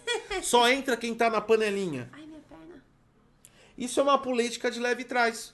Só entra quem está na É, panelinha. isso é política. Você tem outras oportunidades para chegar na panelinha? Não. O único caminho na panelinha é participar do que a Ser panelinha faz. algum. Do que a panelinha. Não ser amigo, como também começar a fazer os atos que a panelinha faz. Ou seja, você tem que se unir àquele grupo. É a única forma de você chegar naquele status. Se você tivesse outras oportunidades colaterais, você faria outras formas. Mas quando a gente só tem um caminho, nós culturalmente fazemos mais esse caminho. E isso é, uma, é um status nosso. É uma, cara, isso tem.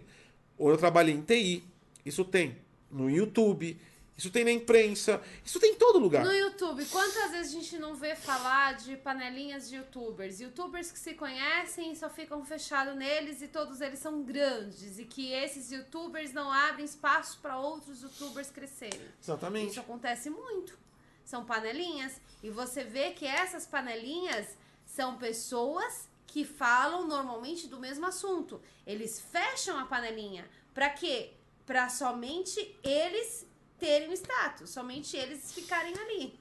Isso, aconte- Isso é em todas as áreas. Tanto aquele que faz vlog, quanto aquele que joga, Exatamente. quanto aquele que faz tecnologia, aquele que faz isso, aquele que faz aquilo.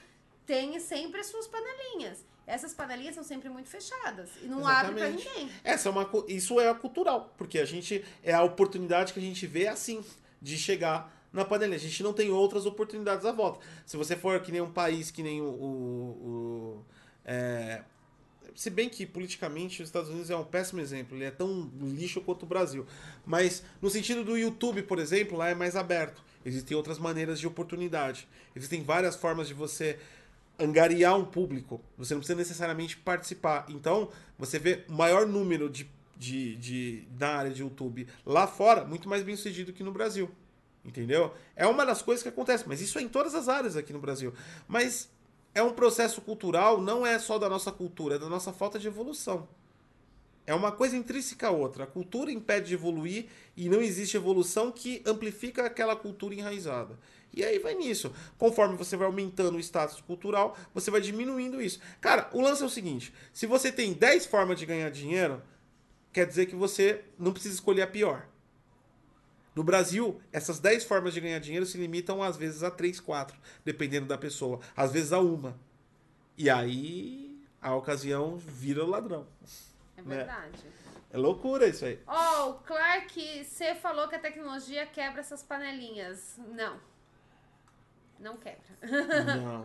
As panelinhas existem e se você não faz parte dela, você tá fora.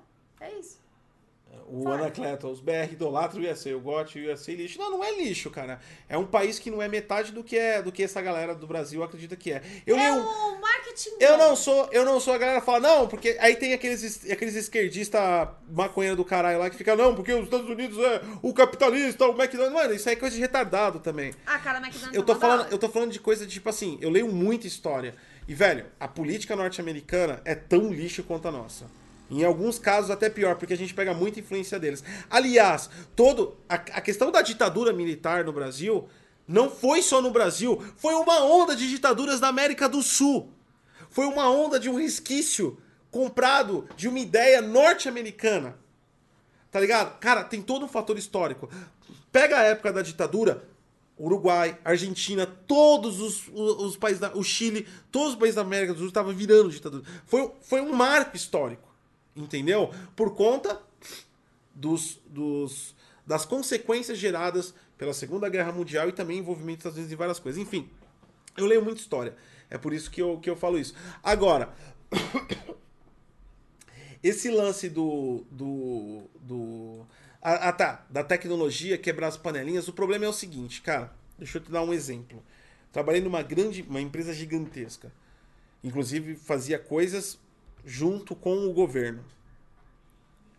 A tecnologia não quebra essas coisas. Não quebra. Sabe por quê? Porque quem manda são esses caras. Literalmente. Você não tem muito poder perante esses caras. Eu vou te contar uma, uma, uma história, essa história é 100% real. Na época que eu estava fazendo a implementação do Azure, na empresa que eu trabalhava, nós fizemos. Vocês têm que fazer benchmark. Benchmark não é comparar placa de vídeo, como muitos acham. Na tecnologia, o benchmark ele é para você escolher um produto, por exemplo. Eu era coordenador técnico, tem que escolher um produto para implementar. Então nós testamos Amazon, nós testamos o Azure, nós testamos o no modo normal, que na época era o Mandic. Mandic. Mandic acho que era a empresa do UOL. Enfim, nós testamos vários serviços. Dentro, lógico que Amazon e Azure é outro nível. Lógico que os outros iam morrer assim. E Isso a gente já sabia, mas a gente tem que apresentar relatórios, né, pro, pro comitê executivo, pra parte executiva.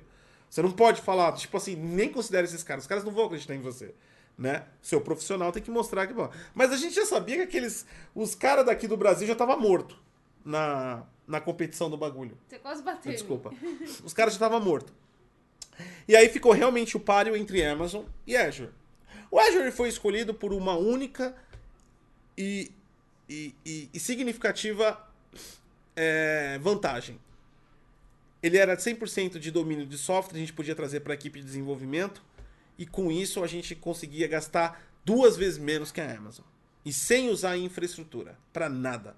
Eu diminuía a equipe. Então, o trabalho que 10 e os, é, funcionários faria, eu fazia com dois numa equipe. Sem contar que os custos depois de implementado eram três vezes menores. Então era imbatível nesse sentido. Isso naquela época, tá? Eu não estou falando que o serviço é assim agora. Mas naquela época, para aquele propósito que eu estava estudando, para o sistema que eu desenvolvi, que eu, que eu era o responsável, o arquiteto responsável pelo sistema, ali era imbatível o Azure. Samurai Primo, muito Obrigado, obrigado, Samurai. Samurai. Então, ali era imbatível. Aí o que aconteceu? A gente foi lá, colocou. Pá, pá, pá, pá. É esse aqui. Descartamos já os lixos, né? Tipo. ah, pô, Gotti, mas não tá valorizando isso aqui. Local Web e o Wall Host. Não, não, não. Quem quer fazer um serviço corporativo, não, pelo amor de Deus. Né? Não cola. Não tem como, né? nem que eles Não, quisessem. vai. E nem que eles Eles não conseguem nem chegar próximo, né? Tá falando de Amazon e Azure, né? Não tem como. Aí a gente foi, colocou A mais B. Olha, até que aí você fala assim, porra, Gotti, três vezes menos o valor que você ia pagar no cloud do Amazon e ainda utilizando dois recursos apenas pós a implementação, a implantação, durante a implantação ia utilizar mais recursos, mas depois da implantação, um estudo de só dois recursos e com uma infraestrutura gigantesca que iria suportar toda a demanda. A gente está falando de um cloud, de um front-end que ia abrir 20, 30 máquinas na frente de load balance. Era uma infraestrutura gigantesca. É ganho na certa. Foi o que eu pensei também. Um dos comitês, um, um- essa, essa empresa tinha vários, tinha uma diretoria executiva. Tinha um presidente e uma dire- dire- diretoria executiva. Ela é envolvida diretamente com política em Brasília. Enfim, um dos diretores era juiz desses diretores. E o amigo desse diretor era o dono da Mandic, que era agora eu acho que é o Wallhost. Os caras não, os caras não droparam o Azure pra colocar o Mandic? Os caras droparam, os caras não aceitaram. Era mais caro, não ia zerar a infraestrutura, não tinha como fazer no Mandic. E os caras não quiseram o, o Azure. Era amigo do juiz que era diretor da empresa. O cara era CFO, ele era diretor financeiro. Ele não autorizou. Ele não autorizou, maluco. Como a gente conseguiu? Política. Só que aí foi a política do extremista. Por isso que eu falo que às vezes você tem que ser extremista. Esse software, ele atende a América do Sul inteira. E ele precisa de uma homologação pelo Ministério do Desenvolvimento do Brasil. E essa homologação é a primária. A secundária é orientada pela Alad lá no, no Mercosul, no Uruguai. Né? Isso é um software de importação e exportação de produtos do Mercosul. Ele gera um certificado para que o produto entre ou saia do país com baixa tributação. Então envolve todos os países do Mercosul. Então precisava de uma dupla homologação do trabalho que nós fazemos. E a homologação incluía infraestrutura. Quando chegou na homologação, a gente mandou para o Uruguai, sabendo que ia tomar paulada. A gente fez de propósito. Falar, o cara quer assim, o cara quer colocar o Mandic, vamos mandar. E a gente falou qual era a real do Mandic no relatório, tá ligado? Que não ia aguentar os negros lá dentro pendurado no servidor. Quando os caras receberam o bagulho, mas, mas foi uma pancada em cima. Foi tipo assim, pá! Não, não vai, não está autorizado, não vai ser homologado. E a empresa ia perder o direito de fazer esse, esse trabalho. Porque tem várias empresas no Brasil que fazem. Ela ia perder de fazer esse trabalho. Quando chegou nesse nível, aí o diretor regou o pé. Mas a gente fez de propósito. Foi, a gente foi na cara e na coragem. Chegou e mandou: Tó o relatório. Vamos colocar no servidor merda. Tá aqui, ó. Os técnicos lá do Uruguai leram o bagulho e falaram, nem fodendo. Aí voltou a bomba. Nossa, tomamos um monte. Chegamos no, no, no- no- escritório lá, na, na sala, tomamos uma enrabada. Eu tomei uma enrabada gloriosa. E eu assim, rindo por dentro. Tá ligado? Rindo.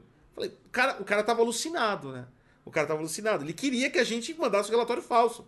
Olha, olha, que, olha que loucura, olha que nível. E o cara tava alucinado. E eu lá. Desculpa. E eu rindo por dentro. Resumindo, foi assim que eu implementei o Azure.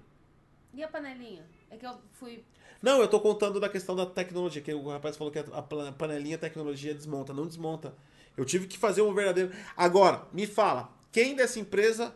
Eu não, eu não tô querendo me colocar no, no pedestal, mas é que eu sou kamikaze, eu sou maluco no trabalho. Eu. Ah, é verdade, gente. A cabeça dele vive a prêmio nos trabalhos. A é Sati, a, a Sati sabe disso. Eu sou kamikaze. Eu faço o que tem que ser. O que é o certo pra fazer o certo. Foda-se. Né? E eu sou kamikaze. Quem tinha coragem de fazer isso? Ninguém tinha coragem. A minha, eu tomei uma enrabada lá na, na sala de diretoria, depois a minha gerente veio falando que eu era louco, que ela ia perder o emprego por causa de mim, que ela tava desesperada. A mulher tava, ela tava quase chorando pra mim. Tá É ligado? verdade. Pelo que eu fiz. E eu era o único doido lá que, que fazia isso. É verdade. Tanto é que você lembra que a sua gerente chegou a mandar mensagem pra mim? Foi? Ela. A gerente dele entrou em pânico lá, tiazinha, e mandou mensagem pra mim. Então, mas eu consegui nessa parada. E E ninguém, eu na, nem, eu nem trabalhava lá, eu nem conhecia a ninguém mulher. na empresa fazia isso. Ou seja, tem horas que você tem que ser radical. Você não pode ser sempre. Mas tem horas que você tem que ser radical. E eu fui lá e joguei a merda no ventilador. Quando bateu, voltou. Azure. E aí eu entreguei um negócio que funciona. Porque uma coisa, quando a empresa pede pra vestir a camisa, ela não, ela esquece de uma coisa só. Negócio de vestir a cara. Não, ela só esquece de uma coisa. Veste a camisa, vamos fazer pela empresa. A empresa, a empresa passa. A, a sua, o seu histórico, o seu currículo é pra sempre. Tá ligado? Se você fizer merda numa empresa, você tá fudido. Vestir a camisa de empresa aqui, ó.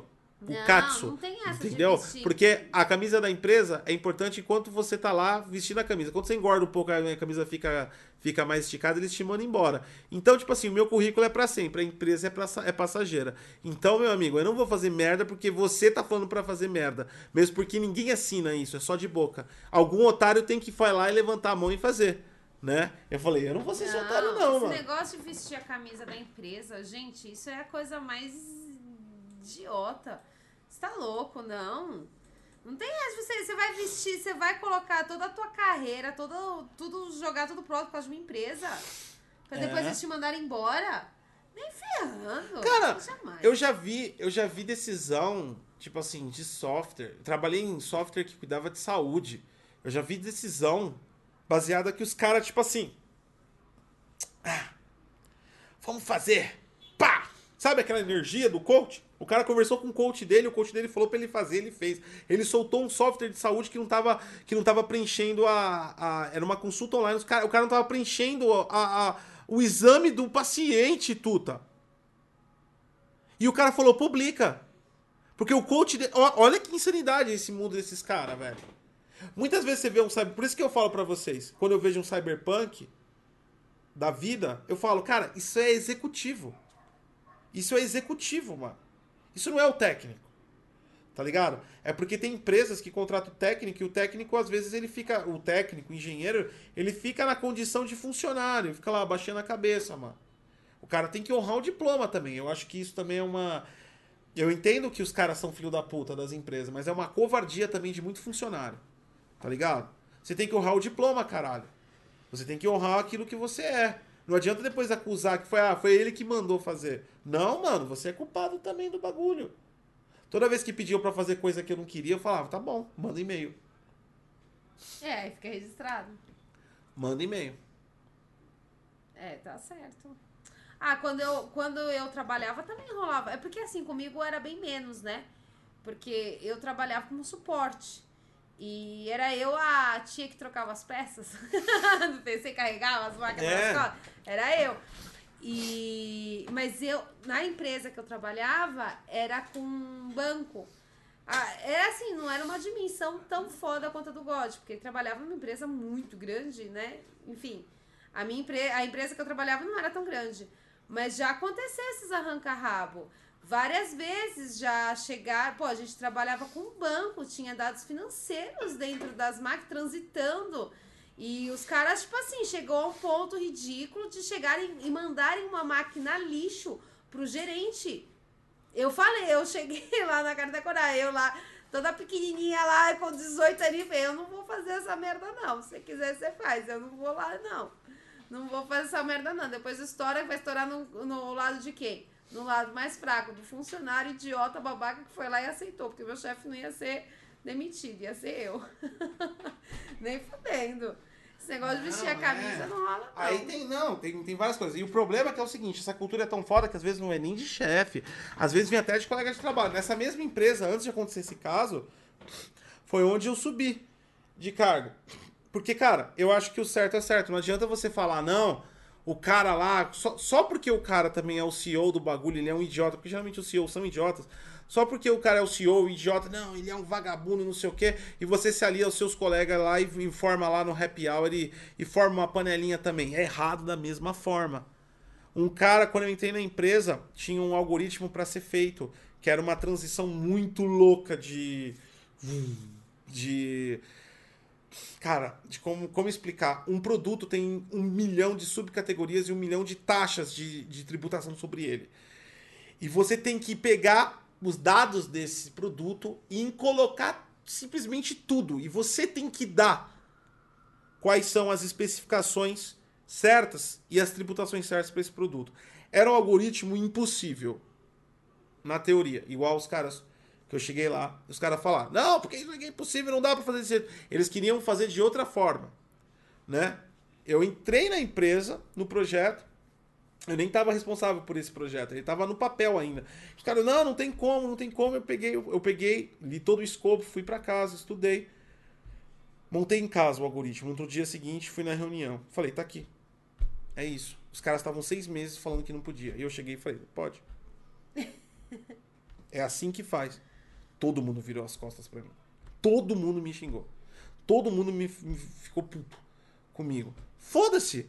Tava enrolando. Não tava fazendo o trabalho direito. Isso vale para todo mundo. Eu, o meu, é por isso que eu acumulo tanto ódio na internet às vezes.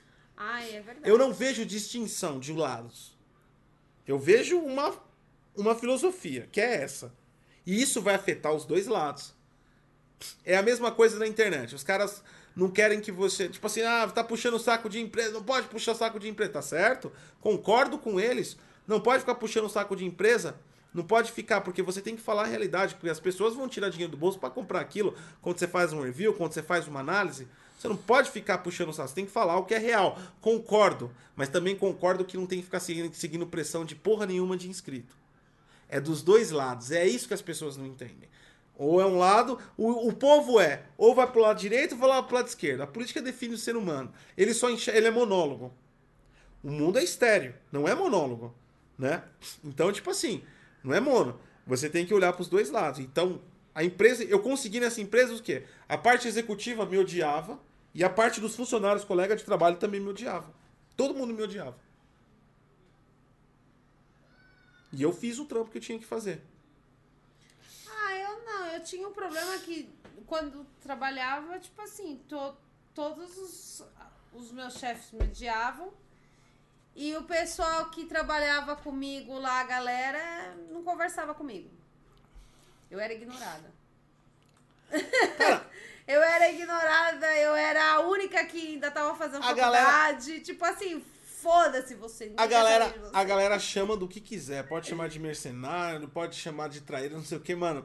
Mas quando eu vou trabalhar, não vou fazer amizade com ninguém. Não tô no relacionamento com ninguém. E sim, um trabalho é pra ganhar dinheiro. O que te transforma automaticamente, sim, no mercenário. E quanto mais você se envolve com as pessoas, mais você cede a coisas que você não deveria ceder. Então, o meu comportamento dentro de trabalho, qualquer tipo de trabalho, inclusive meu trabalho no YouTube, é extremamente neutro. Eu não vou nem pro lado A nem pro lado B. Eu não quero nem ir pro lado A nem pro lado B. Pra mim, é que nem eu sempre falo pra galera, pra manter, eu não posso, eu não posso seguir uma, uma análise com uma interferência de uma empresa, mas também não posso seguir uma análise com interferência do público. Todo mundo achou aquela opinião pública, amou aquilo, mas tem um defeito ali. Foda-se a opinião pública. Foda-se se as pessoas vão se sentir mal com o que eu vou falar. Eu tenho que falar, caralho. Tá ligado? Enfim, mas as pessoas é, um- é, é monólogo, é um lado só. Né? Ou você é contra o rico ou é contra o pobre.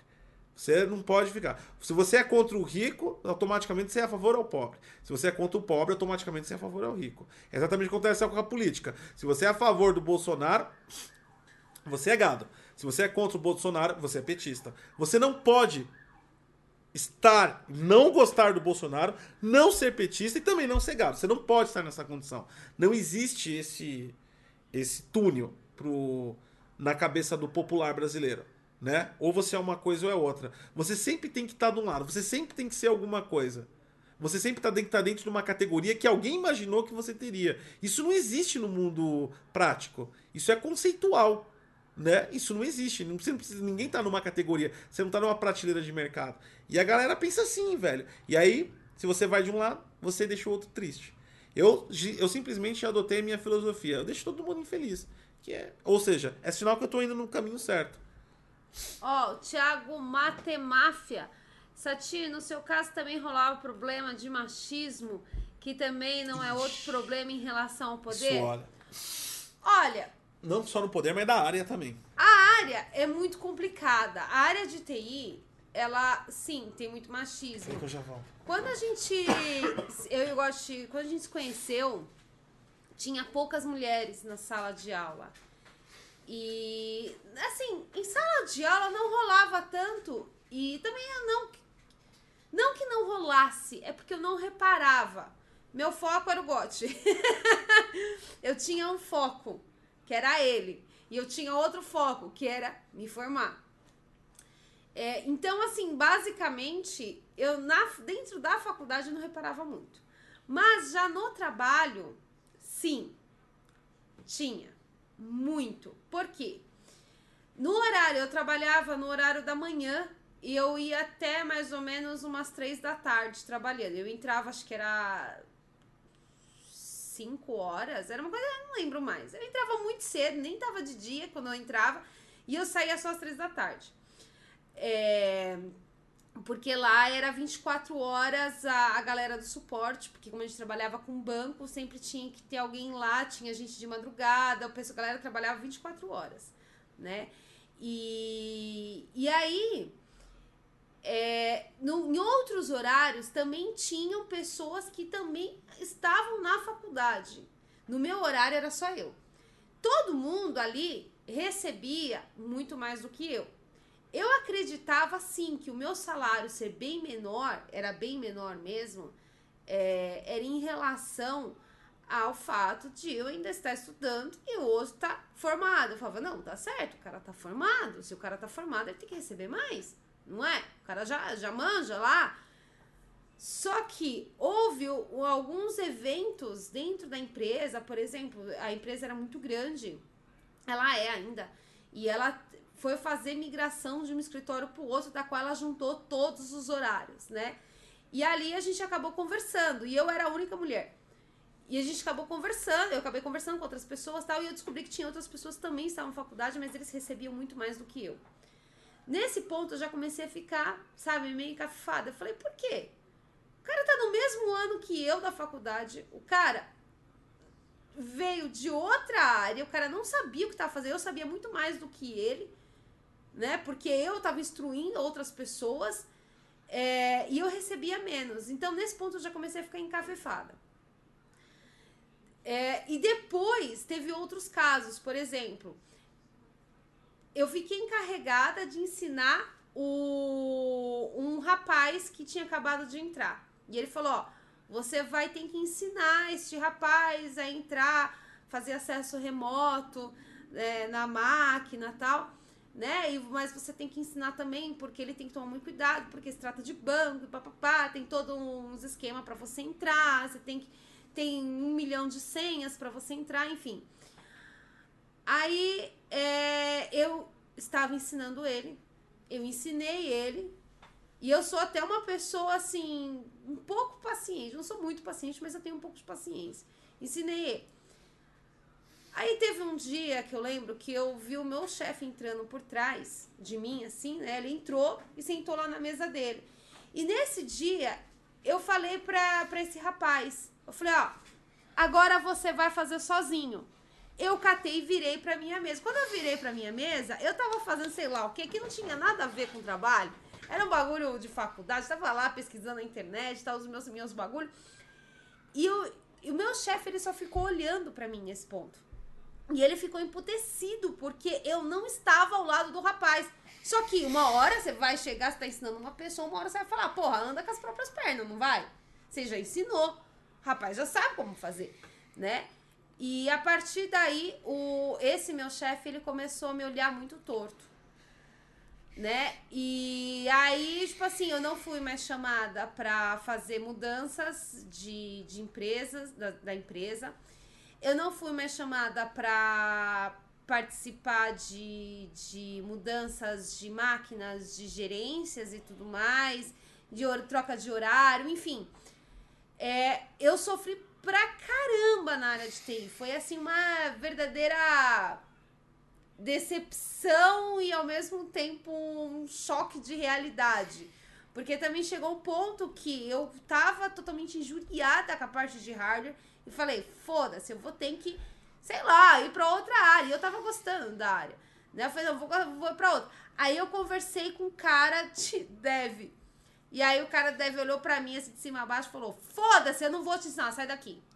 Eu falei, tá bom. Então, não, a área. A área, a área eu, eu não sei como é que tá hoje, né? O mundo tem mudado bastante, tem tendo bastante pessoa nova, né? Tô falando em relação à minha época em si. É, que não faz muito tempo. Eu, o meu último trampo aí na TI foi. Em, eu, eu, larguei TI oficialmente em 2018, né? Que a gente iniciou 100% com o canal. Então, até o último dia de 2017, eu trabalhei em TI. Cara, no, tipo assim, falar que não existe é hipocrisia do caralho. Existe sim um puta de um. Primeiro que a área, a grande maioria é masculina. Sim. Sim, é esmagadora. Exatamente. Segundo, que o preconceito acaba vindo com os próprios CEOs. Ou até mesmo mulheres CEOs. O que acontece é o seguinte: a, a merda nasce quando você divide pessoas por gênero, ou categoriza perfis por gênero. É. O fato de você chegar e falar, ó, oh, não, mulher é boa aqui na, na gerência porque conhece mais, é mais amigável, controla pessoas. Cara, que bagulho idiota. Então quer dizer, por que ela nasceu com a porra de uma buceta, ela é uma gerente melhor do que eu? Isso não tem nada a ver. Sabe, não faz diferença. Liderança não tem, não, não tem membros, tá ligado? É, liderança é uma coisa, inteligência da pessoa. Então, tipo assim, isso começa na escala lá em cima. E aí quando chega na, na, nas partes mais, mais, mais baixas, né, que é a parte dos funcionários, a coisa se agrava, porque sim, existe um preconceito enorme em relação a mulheres, porque existe. não é capaz, o cara, o cara, a pessoa julga que contrata ou dentro da equipe que ela não é capaz. Outro caso que aconteceu comigo é foi um, um chamado que eu tive que foi extremamente urgente. Tava tendo um colapso lá no banco, enfim. E eu tive que trocar o monitor da, da gerente. E quando eu cheguei lá, eu vi os pinos, que é, eu não sei mais o nome daquele. Ah, aquela entrada de antigamente não era, não é mais. Não era HDMI antes. Antes era aquele bagulho compridinho. VGA. É. E aí, quando eu peguei o cabo, eu vi que tava todo torto. E eu olhei pra gerente e falei: Você tentou encaixar? Ela falou: Ah, tentei, mas não tava indo. Ela entortou totalmente os cabos. Eu peguei o monitor e levei. E eu tinha que dar baixa lá no sistema falando que tava torto pra mim poder pegar outro. Simplesmente, é, isso poderia ter acontecido com qualquer pessoa. A, a, o meu gerente chegou e falou assim: Você entortou os cabos. E eu falei: Por quê? Isso a gente já tava no arranca-rabo, já tava quase pra ser demitida. Eu falei: Por que, que eu entortei os cabos? Ele falou: Porque você não sabe fazer. Aí, aí que começou a nossa briga de verdade, porque eu joguei na cara dele que eu fiz toda uma mudança de um escritório. E como eu não sabia encaixar o caralho de um cabo dentro do, do computador, eu falava pra ele, filha da puta, eu sei fazer isso. É, não, tem. E lá, cara, a área de TI é horrível nesse ponto. Eu não sei como tá hoje, mas isso na época que eu. Isso eu tinha. Quantos anos eu tinha? 18? 18, 19 anos, né? É, ali rolava preconceito assim muito forte. Era muito forte. E era muito pesado porque era só homem que tinha. Eu era a única menina de, de uma equipe inteira de todos os horários. Era uma empresa 24 horas. Eu era a única mulher que tinha. Rolava sim preconceito, eu recebi, tinha um salário bem abaixo, era muito complicado lá. Eu foi uma enorme desilusão que eu sofri na área de TI. É, então. E aí são áreas que acabam que acabam colocando, por exemplo, às vezes é cultural, enfim, é que tem é, é, é... o fato é que uma mina para se destacar em TI tem que. Ela tem que, mostrar... ela tem que ser muito mais foda do que o, que o cara. Cara, e o, e o problema é que isso, essa competição já existe entre os próprios homens, né? A área de TI é extremamente. É, é, é o. Pelo menos desenvolvimento. A, a galera da infra é bem mais calma. Aliás, eu, eu sempre tive muito mais amizade com a galera da infra do que desenvolvimento em si. A galera do desenvolvimento é meio, tipo assim, mini Einstein, né? Acha que é mini Einstein. E aí, tipo assim, é, o cara não te res... Esse é o problema. O cara não te respeita até que você prove que intelectualmente você pode foder com ele. Entendeu? E é ali que você ganha o respeito, é ali que você que você joga na cara dele. Então existe essa competição. E como ma... isso já acontece entre os então, caras. mas é aí que tá. Você tá falando que você tem que mostrar que você é o fodão. Eu fiz toda uma mudança de uma empresa. Quem era a responsável era eu. E mesmo assim eu não consegui provar não, de que então, não fui eu mas que aí, mas é, mas é, mas é isso que eu falo. Mas aí entra a questão realmente do preconceito. Porque se no, na cadeia nominal para você ser aceito, vamos dizer assim, Eu tinha que. Você tem tipo, que ser ser foda. Exatamente. A mina tinha que ser além, sem, sem, sem, sem contar a palhaçada. Tipo assim, isso é uma coisa que é que é que é ridícula. É, a questão, tipo assim, entra uma mina num lugar e, tipo assim, é que nem parece sala de, de, de multiplayer, né? O cara acha que vai casar com a mulher ou vai transar com ela porque estão jogando junto. Ô, você quer ajuda? O cara quer cantar a mina e, e ele inferioriza ela, como se ela precisasse da ajuda. Né? O cara vai entrando, não, você quer ajuda. O cara quer chegar na mina, quer conversar com ela. E ele faz de uma forma com que ela é o ser inferior e ele precisa ir lá e, e- e, tipo assim, orientá-la. Né? E isso daí aumenta ainda mais. E esse lance, né? De exatamente, entre uma mulher na área, é, é caça. Tem que caçar a mulher. Você tem que ficar com a mulher, você tem que chavecar a Não, mulher. e detalhe, olha só, a- na época. Mas isso também é o inverso. Ah. Mas é, é que é muito mais predominante. Tem mina também que é o contrário. Tem mina também que é o contrário. Eu, conhe- eu já contei essa história aqui. Ah, é. Da mina da mina consultora é. da Google. Ela, ela, ela, ela vendia o produto Gmail corporativo, falava com os caras da infra, ela vendia com os peitos.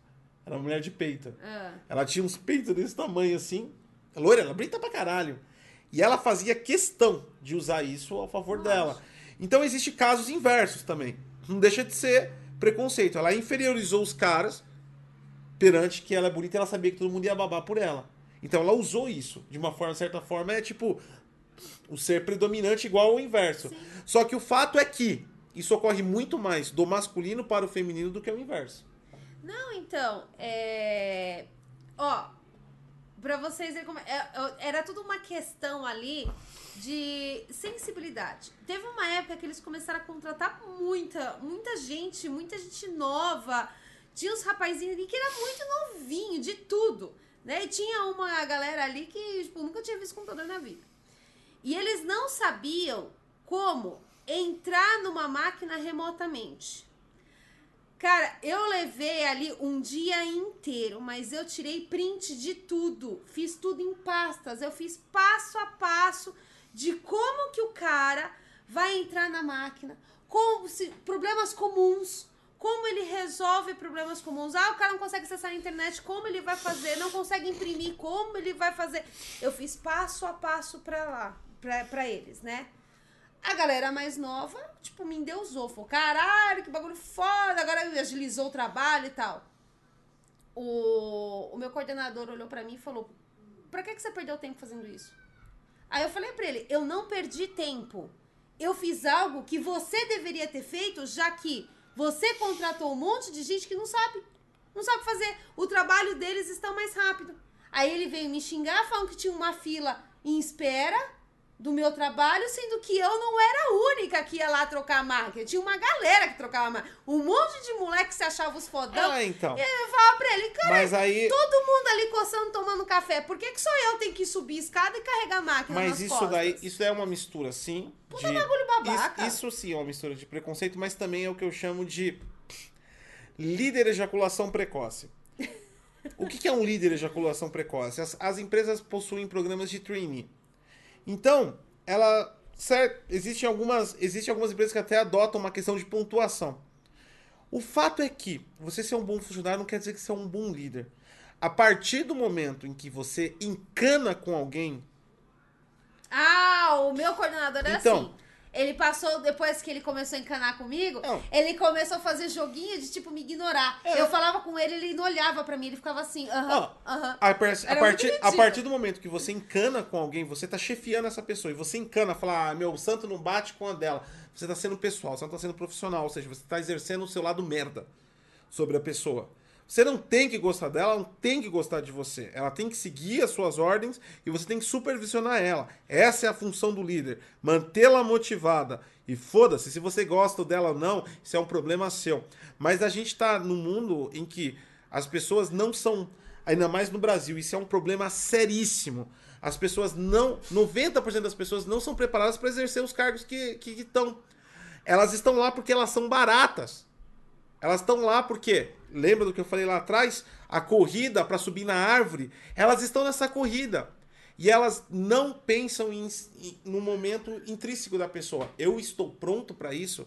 Não é porque alguém te oferece um pote de ouro que você pode carregar ele, né? Às vezes você não está pronto para aquilo e você tem que negar aquilo, mas no Brasil você não pode negar porque você está na corrida para subir no galho mais alto. Ah, é verdade. Né? Claramente lá o coordenador não Não, tava, isso acontece direto. Esse homem, esse homem realmente não tava, porque Isso. olha, ele era era tiro e queda. A gente já sabia quem ia ser o próximo demitido, porque ele não olhava no olho da pessoa que ia ser demitida. Quando ele começou a desviar o olhar pra mim, eu já sabia que ia ser demitida. E aí eu bati de frente com ele. Eu bati de novo. Eu vivia na guerra com esse homem. Bati Uma vez- de frente uma eu vez- ele. Uma vez eu falei uma coisa para um. Na última empresa que eu trabalhei. Uma coisa eu falei pro. Pra um, pra um chefe meu. Já tava saindo da área de TI, então já tava. Se eu já era. Se eu já era um problema. Quando estava atuando, Se vocês eu já, imaginam quando é, estava saindo. Se eu já era kamikaze quando eu tava atuando, não me importava muito pra, com a carreira, eu queria executar coisa, você imagina quando tava saindo, né? Então tava parecendo, tipo, o velho, que tá, deu que se foda em tudo. Aí tinha um, um CEO, era dono da empresa. Tinha dois donos. Um deles falou pra mim, não, porque a gente precisa contratar esse tipo de perfil aqui. Não, o cara tem que fazer isso, isso, isso. Não, porque se a gente conseguir um cara assim, a gente vai conseguir fazer. Tipo assim, a gente consegue, o cara mexe no banco, mexe nisso, mexe nisso, e a gente paga um salário um pouco maior pra ele e fala não sei o quê. Ou seja, a famosa. Quem é desenvolvedor aí sabe o que eu tô falando. O famoso full stake. Faz né? tudo. O desenvolvedor que é hoje é uma hoje é um hoje é um curso isso hoje as, hoje as escolas ensinam isso as pessoas induzem você a ser isso eu cheguei pra ele e falei você é casado né ele falou sou não não sou casado eu juro pra vocês eu, juro pro meu filho que eu falei pra ele tá? sua mulher senta em você e chupa ao mesmo tempo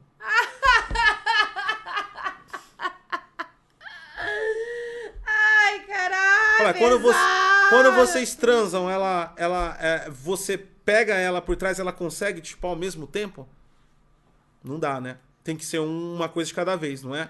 Sei. Por que, que você tá me pedindo pra contratar um cara que faz tudo?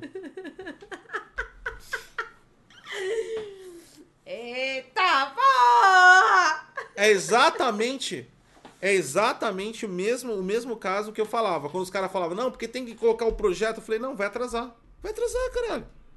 Vai atrasar por causa que colocou mais coisa no escopo. Eu tinha, eu era um filho da puta. Eu tinha tudo documentado. Pedi uma coisa documentada. Eu criava uns documentos enormes. Não, tá aqui, ó.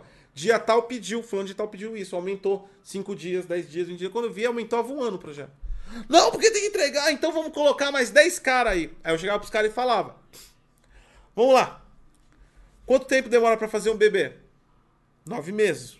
É o tempo de uma gestação. Se nós colocarmos 20 grávidas, o bebê nasce mais cedo? As 20 grávidas vão levar 9 meses. Nove meses. Então foda-se. Entendeu? E é, o, e é o pensamento de hoje. A gente não valoriza mais Cara, profissionais. eu sei que quando eu trabalhava, meu sonho de vida era que o Gotti fosse meu coordenador. Cara, olha as coisas que ele faz, mano. Não, eu fazia. Fala. Não, eu, ju- eu, ju- eu juro para meu filho. Cara, isso não é E mentira. eu não tô- ele defendia os devs, cara. Ele defendia a porra toda. Cara, como eu gostaria que ele tivesse louco, sido mano. meu coordenador. O porque era- o meu coordenador só faltava enfiar o dedo na minha cara e falar assim: você vai fazer escravado do trabalho, vai ter que estudar, trabalhar e fazer tudo. Gerente, trabalhei numa. Trabalhei num. num, num- empresa. Fiquei, fiquei pouco tempo lá, fiz consultoria. Era uma empresa. O que, que é isso? Lembra do. Que aparece lá no final? Ah, sei, sei. Né? Tem no YouTube, gente, ele faz esse barulho. Né? Trabalhei numa empresa assim, que faz esse barulho no final das reportagens, mas era na parte de EAD que eu entrei lá. Fui só fazer uma consultoria rápida. Cheguei para um gerente, os caras passaram a demanda. Eu já estava na transição de, de, de, de, de saída, né? Então isso não era mais carreira. Então eu tava pegando contratos. Independente. Quando eu falei, não, eu vou sair da área de TI, eu pegava de dev, pegava de coordenador, pegava de gerente, cara, não importava mais o status, né? Você tá com foco em uma coisa. Então, nesse caso, eu tava. Eu peguei esse contrato para prestar consultoria como desenvolvedor. Aí tinha um gerente de projeto lá. E ele passou. Lá, requisito. Eu olhei o requisito e falei: requisito, para quem não sabe, é um conjunto de instruções do que você deve fazer. Eu olhei o requisito e falei: não tem nada aqui. Aí eu cheguei para ele. Então, não dá pra. Não dá para criar isso, porque aqui só tá falando pra fazer um campo. Tem todo um, um, um, né? Tem todo um conceito por trás aqui, porque a gente precisa entender como é que faz. O cara chegou assim pra mim. Sério mesmo, o cara chegou assim. Não. Confia em você, cara. Confio Faz do jeito que você acha melhor. Confio em você. ó. Mano, eu olhei pro cara do cara e falei, cara, você tá aqui pra quê, velho? Pra ser figura Eu vou falar que. representativa. Eu falei pra ele, que porra de gerente de projeto que é você, mano? Cara, cara, você sabe o que é um código? Você sabe o que é programação, mano? Fala, Você, você já digitou algum código na vida ou você só fica passando isso aqui? O cara me olhou assim com, com susto. Eu falei, mano, eu não tô aqui pra ser seu funcionário, eu sou consultor. Você tá errado. Pega esse documento, refaz, me devolve quando você souber o que quer. Alaco!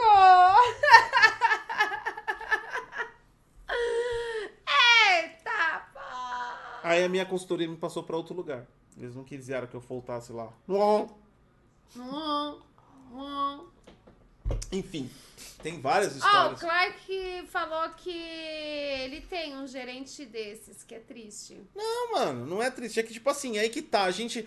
Sabe qual é o problema nosso brasileiro em relação ao lado profissional? Pensa assim. Quando você era. Geralmente, isso não é, não é a vida de todo mundo, mas é a maioria dos, dos brasileiros.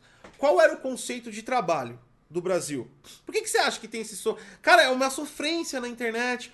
Puta, trabalhei, tá foda, matei um leão por dia. Os caras exaltam o trabalho como se fosse algo. É Incrível. uma merda, né? gente. Não, até na ponto de dificuldade. Tem uma exaltação enorme. O, o que acontece basicamente é o seguinte: você chegava, geralmente seu pai tinha um cargo baixo, que era. era muita, muitas das pessoas evoluíram né, em relação aos próprios pais em nível de trabalho, que isso é ótimo, isso quer dizer que nós evoluímos de certa forma no Brasil. Meu pai, por exemplo, metalúrgico, ele era inspetor de qualidade, né?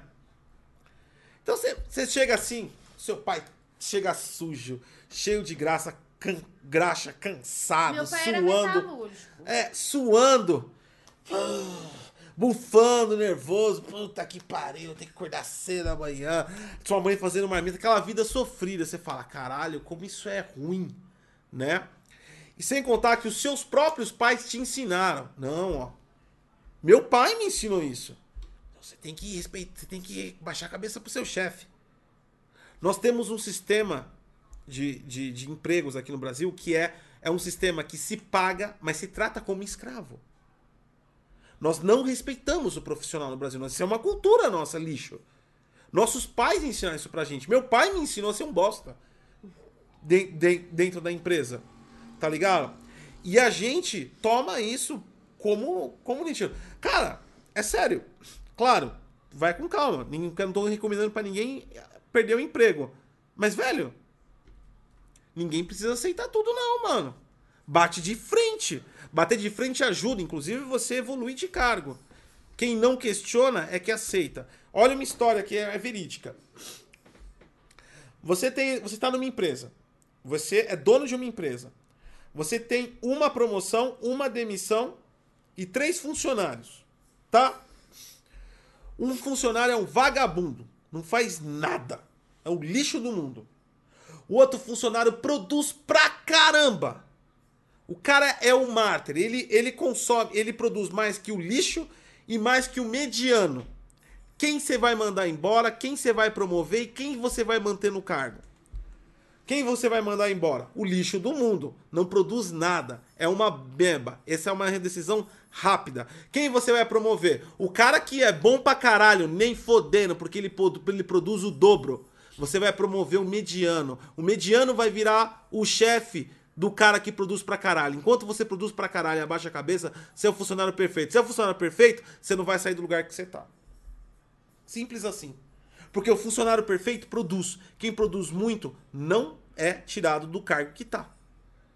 A galera aqui no Brasil, a gente acha, a gente é induzido a acreditar que a gente tem que fazer mais para ter destaque e aí alguém vai olhar pra gente e a gente vai ser promovido, a gente vai ganhar mais. Não, quanto mais você faz, mais você se mantém no seu estado.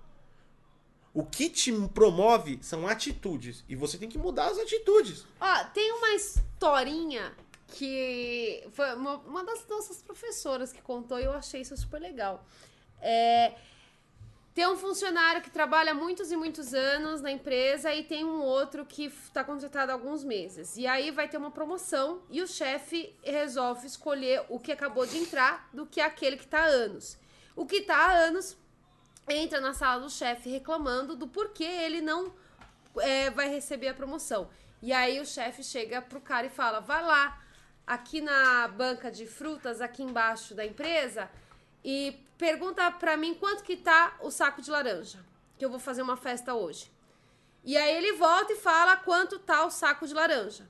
Ponto. Acabou a conversa. Aí ele chama o que acabou de chegar. Ele fala a mesma coisa, e o cara vai lá ver quanto tá o saco de laranja. Quando ele chega, ele chega com um relatório enorme de quanto está o saco de laranja, que horas que vai fechar a barraca, é, é, quais são as frutas que podem ser substituídas, porque se por acaso o chefe não quiser pegar agora e ele quiser pegar mais tarde e não tiver a laranja, quais tipos de frutas são cítricas, doces, quais são as que estão mais maduras, ou seja, o cara teve a atitude de pegar a informação inteira. Ah. Enquanto o outro pegou somente a informação que o cara queria. Ou seja, um sempre está fazendo aquilo que é pedido e o outro sempre faz a mais, sempre faz a. Os dois estão errados. Isso foi a nossa professora que contou. Professora que tá dentro do esquema de pegar funcionário. Os dois estão errados, sabe por quê? Caralho, eu fui líder anos. Os dois É. estão errados. Primeiro, o cara foi lá e só pegou o que você pediu. Ou seja, é um pau mandado. Pau mandado continua sendo pau mandado. Vai ele continuar sendo pau foi- mandado. foi Ou seja, ele é o cara que é obediente, é aquele cara pra fazer o trampo que precisa fazer. Chega, ele fica ali. O outro trouxe relatório, tem ambição, mas ele trouxe de graça. Ele tem ambição de subir, mas não tem ambição de cobrar. Se ele tivesse chegado com um relatório e falado, eu tenho a laranja é X. Se você quiser o relatório completo de tudo isso, é mais 100 reais. Aí você evoluiu o cara. o cara tem ambição, ele quer mais. Ele não veio te trazer só pra te agradar, porque aí ele trouxe algo a mais só pra te iludir. Você tem que chegar a mais e já, e já com a proposta. Com a proposta de que, ó, te trouxe algo a mais, mas se você quiser, é isso. Isso é negociação. Você tá falando a linguagem do cara que tá te contratando. Negociando. Ah, viu? Viu? Os dois. Ah, eu vou fazer isso com você. Os dois. Ah, eu vou fazer isso com você a partir de agora. Se eu fosse chefe isso. desses dois, o que eu faria? Se eu fosse chefe dentro de uma empresa, se eu fosse dono da empresa, esses dois. O que eu faria? Eu manteria o cara do jeito que tá e ia ficar. Né, a gente volta pro, pro histórico lá do estelionatário, ia ficar iludindo o outro. Caramba, você tem futuro, hein? Passava na mesa assim. Ai! Continua assim, hein, cara, tem futuro. E você vai começar a dar o triplo de você, co- cobrando mesmo. Eu só vou te valorizar quando você falar que quer mais. Se você não falar que quer mais, eu não preciso te dar mais. Eu vou fazer isso com você agora. Quando você me pedir os. O Gotti sempre. Ó, ó, ó, vou contar uma coisa pra vocês. O Detonando Wiki é meu. Mas quem é literalmente, quem veste a carapuça e fala é o líder da porra toda, eu gosto, claro. Afinal de contas, todo o Detonando Wiki foi construído a base do Gotti, né? Todo o conhecimento dele e tudo mais, né? E então, ou seja, ele é automaticamente o meu chefe. E ele fala pra mim fazer as coisas. Eu vou começar a fazer isso com você. Mas Ou é, você mano. quer mais? Vai ter que me pagar mais. Não, e a galera tem medo. Não, agora, agora já era. Agora eu vou Por exemplo, você fez o cálculo, você é prestador de serviço, você fez o cálculo lá e deu, sei lá, deu 200, deu 200 reais a hora. São 10 horas que você vai trabalhar, vai dar 2 mil reais. Você fala, caralho, tá caro, hein? Aí você refaz o bagulho, dá 200 reais. E aí você passa pro... E aí você fica com medo do cara não te contratar. Cara, se o cara... Ah, não, é isso não. Você tem Se que o cara valor. não te contratar, você você não perdeu um contrato. Você está acima Não, daquele contrato. não, não, não, não, também não. Você deixou de tomar prejuízo. Se você fez a conta e o valor do bagulho é dois mil reais, você refez a conta e deu dois mil reais, se o cara não te contratou, você não perdeu um contrato, você deixou de tomar uma bica.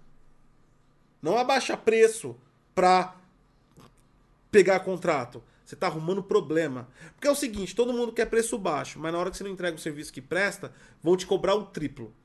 Entendeu? Então, tipo assim, eu, eu sento o pau mesmo, filho. Eu sento o pau. É que eu parei com. A última vez que eu tava. A, a, último, a última consultoria que eu fiz tava 270 pau a hora. Porra, cara, falei, não contrata. Não contrata. Agora o pessoal tá rindo, ó. O William falou, ó, essa tia é dona da porra toda, igual é um mero funcionário, morri. É, no papel é. No papel é essa, no é papel é, eu sou dona de tudo. Tudo é meu.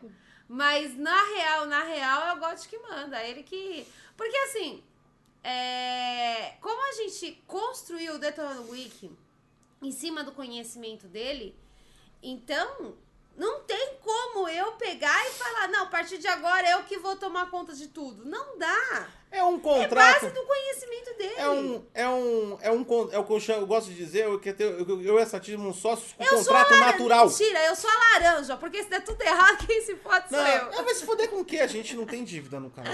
Ai, ainda bem. O canal não é uma empresa que gera empréstimo, que gera uma dívida, a gente não tem ativos pra tomar prejuízo. Você não vai tomar bica É nenhuma. verdade. É um contrato natural, é o que eu chamo de contrato natural. Em vez de você fazer um contrato explícito e coloca assim, não, eu assino isso, 50% é a mesma coisa. Aqui é assim. Se der ruim entre nós dois, o conteúdo para. Porque o conteúdo é eu. É. Se ela parar, também Para eu vou para tudo. Vou ter que mudar de nome de canal e tudo, porque tudo tá nome. Então é um contrato natural. É um contrato natural. Qual- qualquer, qualquer divergência entre a sociedade, os dois se prejudicam. Então é natural o contrato. Por isso que a gente falou que a gente vai fazer igualzinho o Bill Gates e a esposa dele. Por quê? Bill Gates e a esposa dele agora eles estão se separando. Mas, para eles terem anunciado essa separação de uma forma tão natural, isso significa que o casamento deles já terminou há muitos e muitos anos. E eles estavam juntos apenas pela empresa. Então, isso significa que daqui, quando eu e o Gosto fizer 27 anos de casamento igualzinho o Bill Gates, a gente vai anunciar Ó, a nossa separação. O Eric mandou aqui, ó. Sou entregador, aumentei o preço das minhas entregas de 8 para 9 reais, pois as contas estavam apertando. O restaurante que me chamava falou que não precisava ir mais porque ficou muito caro. Você vai arrumar outro restaurante. Cara, sabe por quê? As suas contas estão apertadas, você não tá conseguindo mais pagar. Se 9 reais é o, que é o preço que dá para você acertar a coisa, é 9 reais que você tem que ganhar, mano. Tá ligado? Ah, o cara ah, achou muito caro. Outro cara vai pagar, mano Vai. outro cara vai pagar, mano. Porque você ficar com oito quer dizer que você vai ficar fudido. E Qual- aí tá errado. Qual é, qual é, qual é o motivo de alguém sair pra trabalhar e ficar fudido? Se é pra você ficar fudido, fique em casa assistindo Netflix até cortarem a internet. É o meu pensamento. Se for pra, Verdade. se for pra mim sair Faz de se for para mim sair de casa Se e, matar. e depois me foder, eu me mato e ainda me fodo. Então eu fico em casa e fodo com tudo. É verdade, já fode com tudo. Não faz sentido. Outro, arruma em outro lugar. Você vai arrumar em outro canto, cara. Se nove real é o que bate sua conta, que bate sua profissão, que bate sua qualidade, é o valor que você tem que cobrar e ponto. É isso, mano. Ó, o Thiago falou aqui, ó, mas o problema é que tem cara que faz por 7, pois está mais fudido. Ah, mas tem sempre um idiota que faz mais barato, mas tem sempre alguém que procura qualidade. Talvez você esteja Exatamente. procurando no restaurante que não queira qualidade. Tem gente que quer qualidade. Vou te dar um exemplo. No sistema de entrega, eu sou uma pessoa muito observadora. Eu gosto muito de observar tudo. Nós temos o Uber. Ah, é? A gente observa até os pássaros daqui. Eu observo muitas coisas. A gente tem o Uber. O Uber ficou mais. Tipo assim, muita gente entrou. No começo o Uber era ultra high power qualidade. Agora caiu bastante a qualidade em relação porque entrou muita gente. E aí, tipo, foi mais comum. Aí você tem o VIP, que vem um cara melhorzinho. Você pega aquele normal, que vem vai na sorte.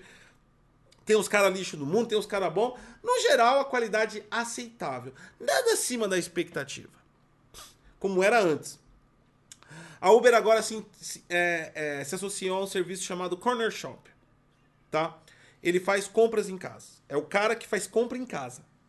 Tá? O cara vai, você pede lá. É que- Aquela que eu, que eu falei que a doida lá me comprou 4kg de fraldinha De carne. me fudi pra caralho, filha da puta. Pagou um absurdo Então. caro. Você vai lá e pede pro cara. O cara vai e faz compra pra você. Maluco. Maluco. Mano, é 20 pau a entrega. É sério. É caro pra caralho. Não dá pra viver disso. Pra ficar comprando por isso. Eu comprei uma vez, quando eu recebi um cupom de 50 reais, que eu comprei tudo em carne pra variar. Foi. Carne tá cara, qualquer promoção que eu vejo, eu A saio atacando. comprou tudo em carne. Eu ganhei 50 reais. Aí a gente pediu mais 50 reais. Ou seja, É. ganhou. A gente só. É, eu completei com 50 reais 50. sem. É, eu comprei 100 contos de carne, mas eu paguei só 50. Foi a primeira vez. Falei, nossa, estouro na Mega Sena. super feliz, mas acabou rapidinho. Aí depois eu pedi de novo porque foi uma necessidade. Ou seja, o serviço é prático, então você. Mas eu não, eu não sou o público que realmente eles almejam. Eu não tenho a condição monetária que eles almejam, porque a entrega é muito cara. O serviço é, 10, é de 8 a 10%, o valor da compra mais 20 reais. de- se fizer uma compra de mil reais, tem que pagar 100 de voucher. É um serviço caro, tá? É, não tá dentro do meu nível, mas de vez em quando, para coisas básicas, eu uso. Maluco. O maluco chega, ele chega no mercado, ele liga pra você, ele fala: Senhor, o senhor deseja mais alguma coisa? Tô aqui agora. Qualquer coisa, manda uma mensagem. Desliga. Faz a compra. Quando ele chega para, ele chega no interfone, ele fala: Estou com a compra aqui aguardando, senhor. Você desce. Ele fala: Boa noite. Ele te entrega o bagulho com a sacola, tudo Passa bonitinho álcool na sua mão. passa álcool na sua mão, passa álcool na dele. O cara é um serviço de outro nível. Incrível. É incrível. É caro, mas é um serviço de outro nível. Entendeu? Você vai chamar no Uber, o Uber tá assim. Vai logo, caralho. Tem que ir embora. "Ah, Pode parar aqui, 100 metros longe do lugar que você quer. Pode parar aqui, porque eu já desvio do trânsito, tá ligado, tio? É assim. Tá ligado? O Uber é assim. E esse é um serviço que tá dentro do Uber. Só que o nível que eles estão. com- ou- ou- São pessoas que estão procurando um outro tipo de trabalho que tem uma qualidade diferenciada. E tem público. Ah, Tanto é. deixa, eu só, deixa eu só finalizar. Tanto é que eu peguei um Uber uma vez, que eu fui fazer uma compra aqui do lado, e eu com, tava trocando ideia. Eu troco ideia com os Uber. E eu tava trocando ideia com ele. Eu falei, porra, eu vi o Corner Shop lá, e ele falou. Aí eu saquei o lance do serviço. O. O. O cara falou, pô, esse negócio é mais embaçado, o Uber. Carro velho, o cara, tipo assim, um cara, tipo, tranqueirão. Que nem eu também. Um cara. não- Tipo assim, o Uber não espero nada. Eu entro lá, o cara, quando eu tô de bom humor, eu troco ideia com o cara. Quando eu não tô de bom humor, já falo, cala a boca. Enfim, mas o cara tranqueirão.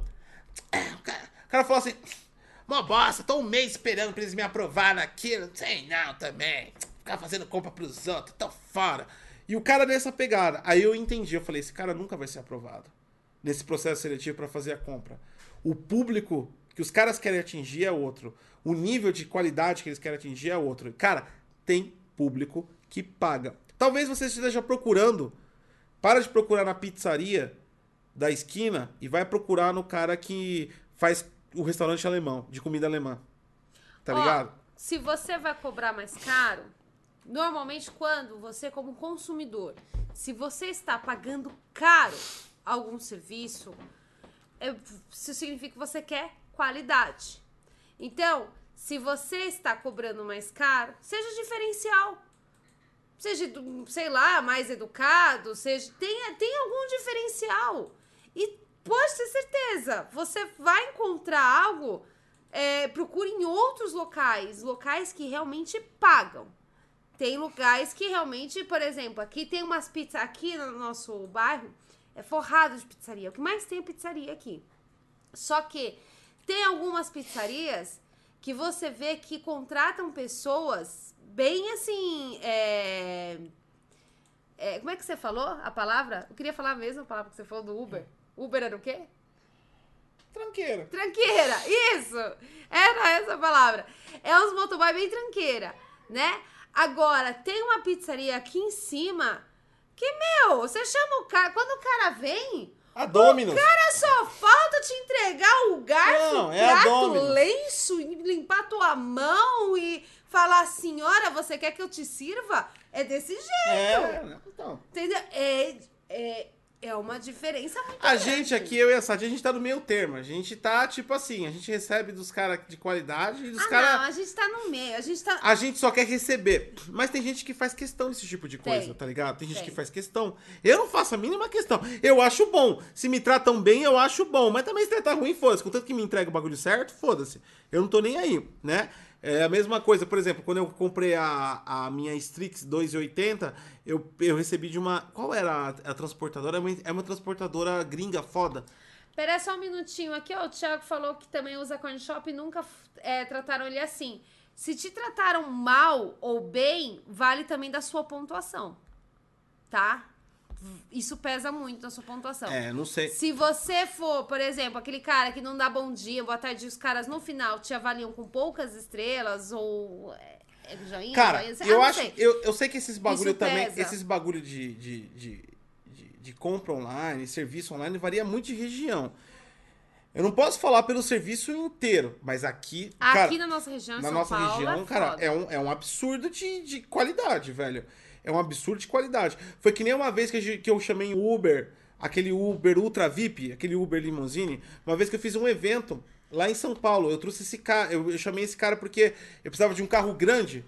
E, enfim, eu precisava de um cara que não reclamasse, porque Uber reclama pra caralho. O cara pega o carro dele e acha que é dele ainda, porque é um serviço que ele tá, que ele tá prestando.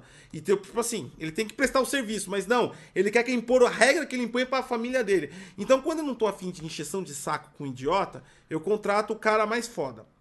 E aí eu contratei esse maluco aí. Eu peguei o Uber mais aquele Uber VIP Top Picorator. É, O maluco Foi. chegou de terno e gravata, terno e gravata. Meu Deus, eu nunca mais esqueço aquele senhor. com SW. Que senhor maravilhoso. Foda pra caralho o carro do cara, limpo, límpido, incrível. O cara chegou, boa noite, senhor. Ajudou a carregar. Foi.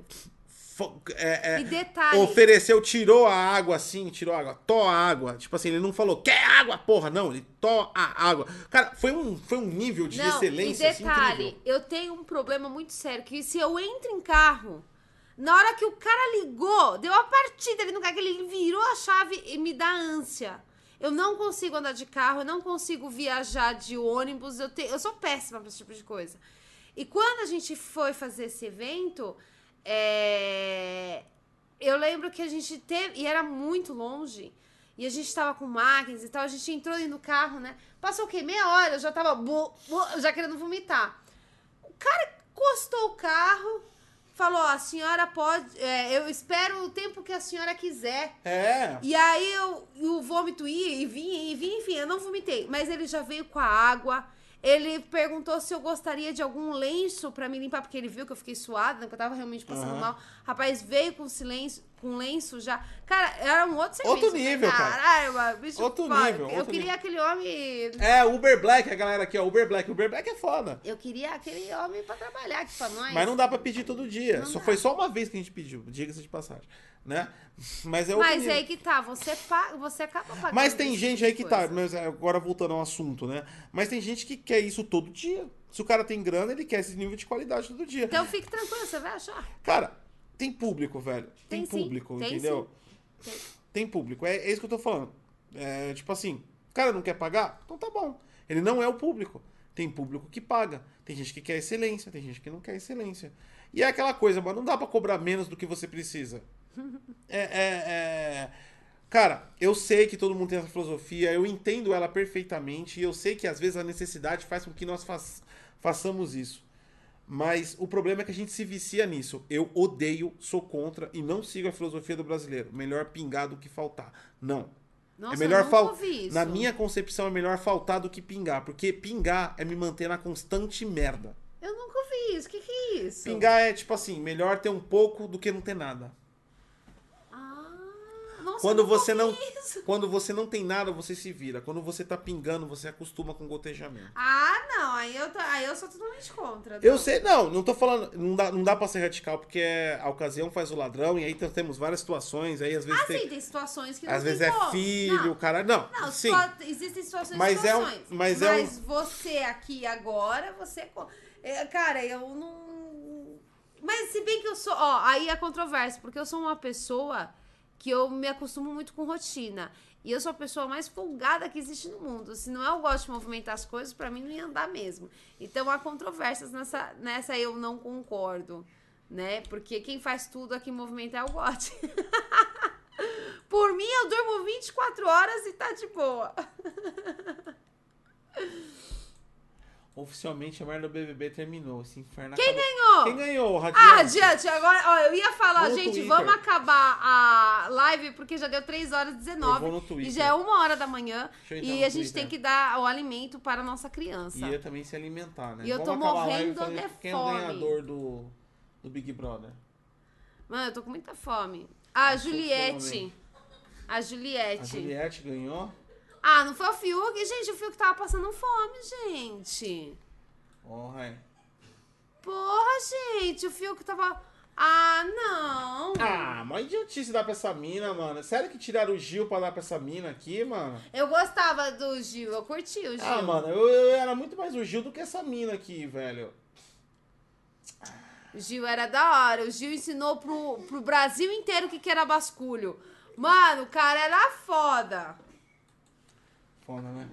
Cara com faculdade. Mano, não, eu não acredito. O cara ensinou pro Brasil inteiro o que, era basculho. Se não fosse o Gil, o Brasil ia morrer sem saber o que era isso. Olha aí. O homem era foda pra caramba. É, é a gente acabou de falar, né? O mais preparado nem sempre é o que é promovido, tá vendo? O mais preparado, o cara é estudado, gente. Tá é- vendo? Não o é cara- o promovido. é Agora, essa mina aí, ó. Ah. Viu? Não gostei. Eu gostava mais do Gil. Se for, eu não, eu falei, se o Gil E saiu. o Fiuk tá passando fome, Não. né, gente? Vamos falar Se o Gil saiu. do. Se eu falei, se o Gil saiu, dá pro Fiuk. Porque pelo, pelo, o Fiuk rende boas piadas. Agora Juliette vai fazer o que no Bom Dia DG? É. A Juliette ganhou. Foda-se. Ah, gente, agora não tem graça. Ai, que saco, viu? Não tem graça. O Fiuk que ia ser legal. Agora o Fiuk vai continuar passando. Brasileiro Galera, não em tem tudo. coração. Não Brasileiro tem vota coração. errado em tudo, até no Big Brother. Puta que pariu. Gente, é sério, devia ter votado no Gil. Senhora? Ele ensinou o Brasil inteiro o que, que era mina basculho, gente. Eu ia morrer sem saber que essa palavra existe. Eu não acredito. Mano, Cara, como assim? Ah, gente. mano, se fosse pra dar pra Juliette, dá pra Carol com K, porra. Vai se fuder. Pelo menos a galera tem revolta. Ah, é verdade. Se é Carol com K, também ia gerar Não, porque pensa memes, assim, ó. É verdade. Ó. Vamos falar isso, a Carol com K tá num, tá num, documentário lá no Netflix, gente. Tá lá a cara dela.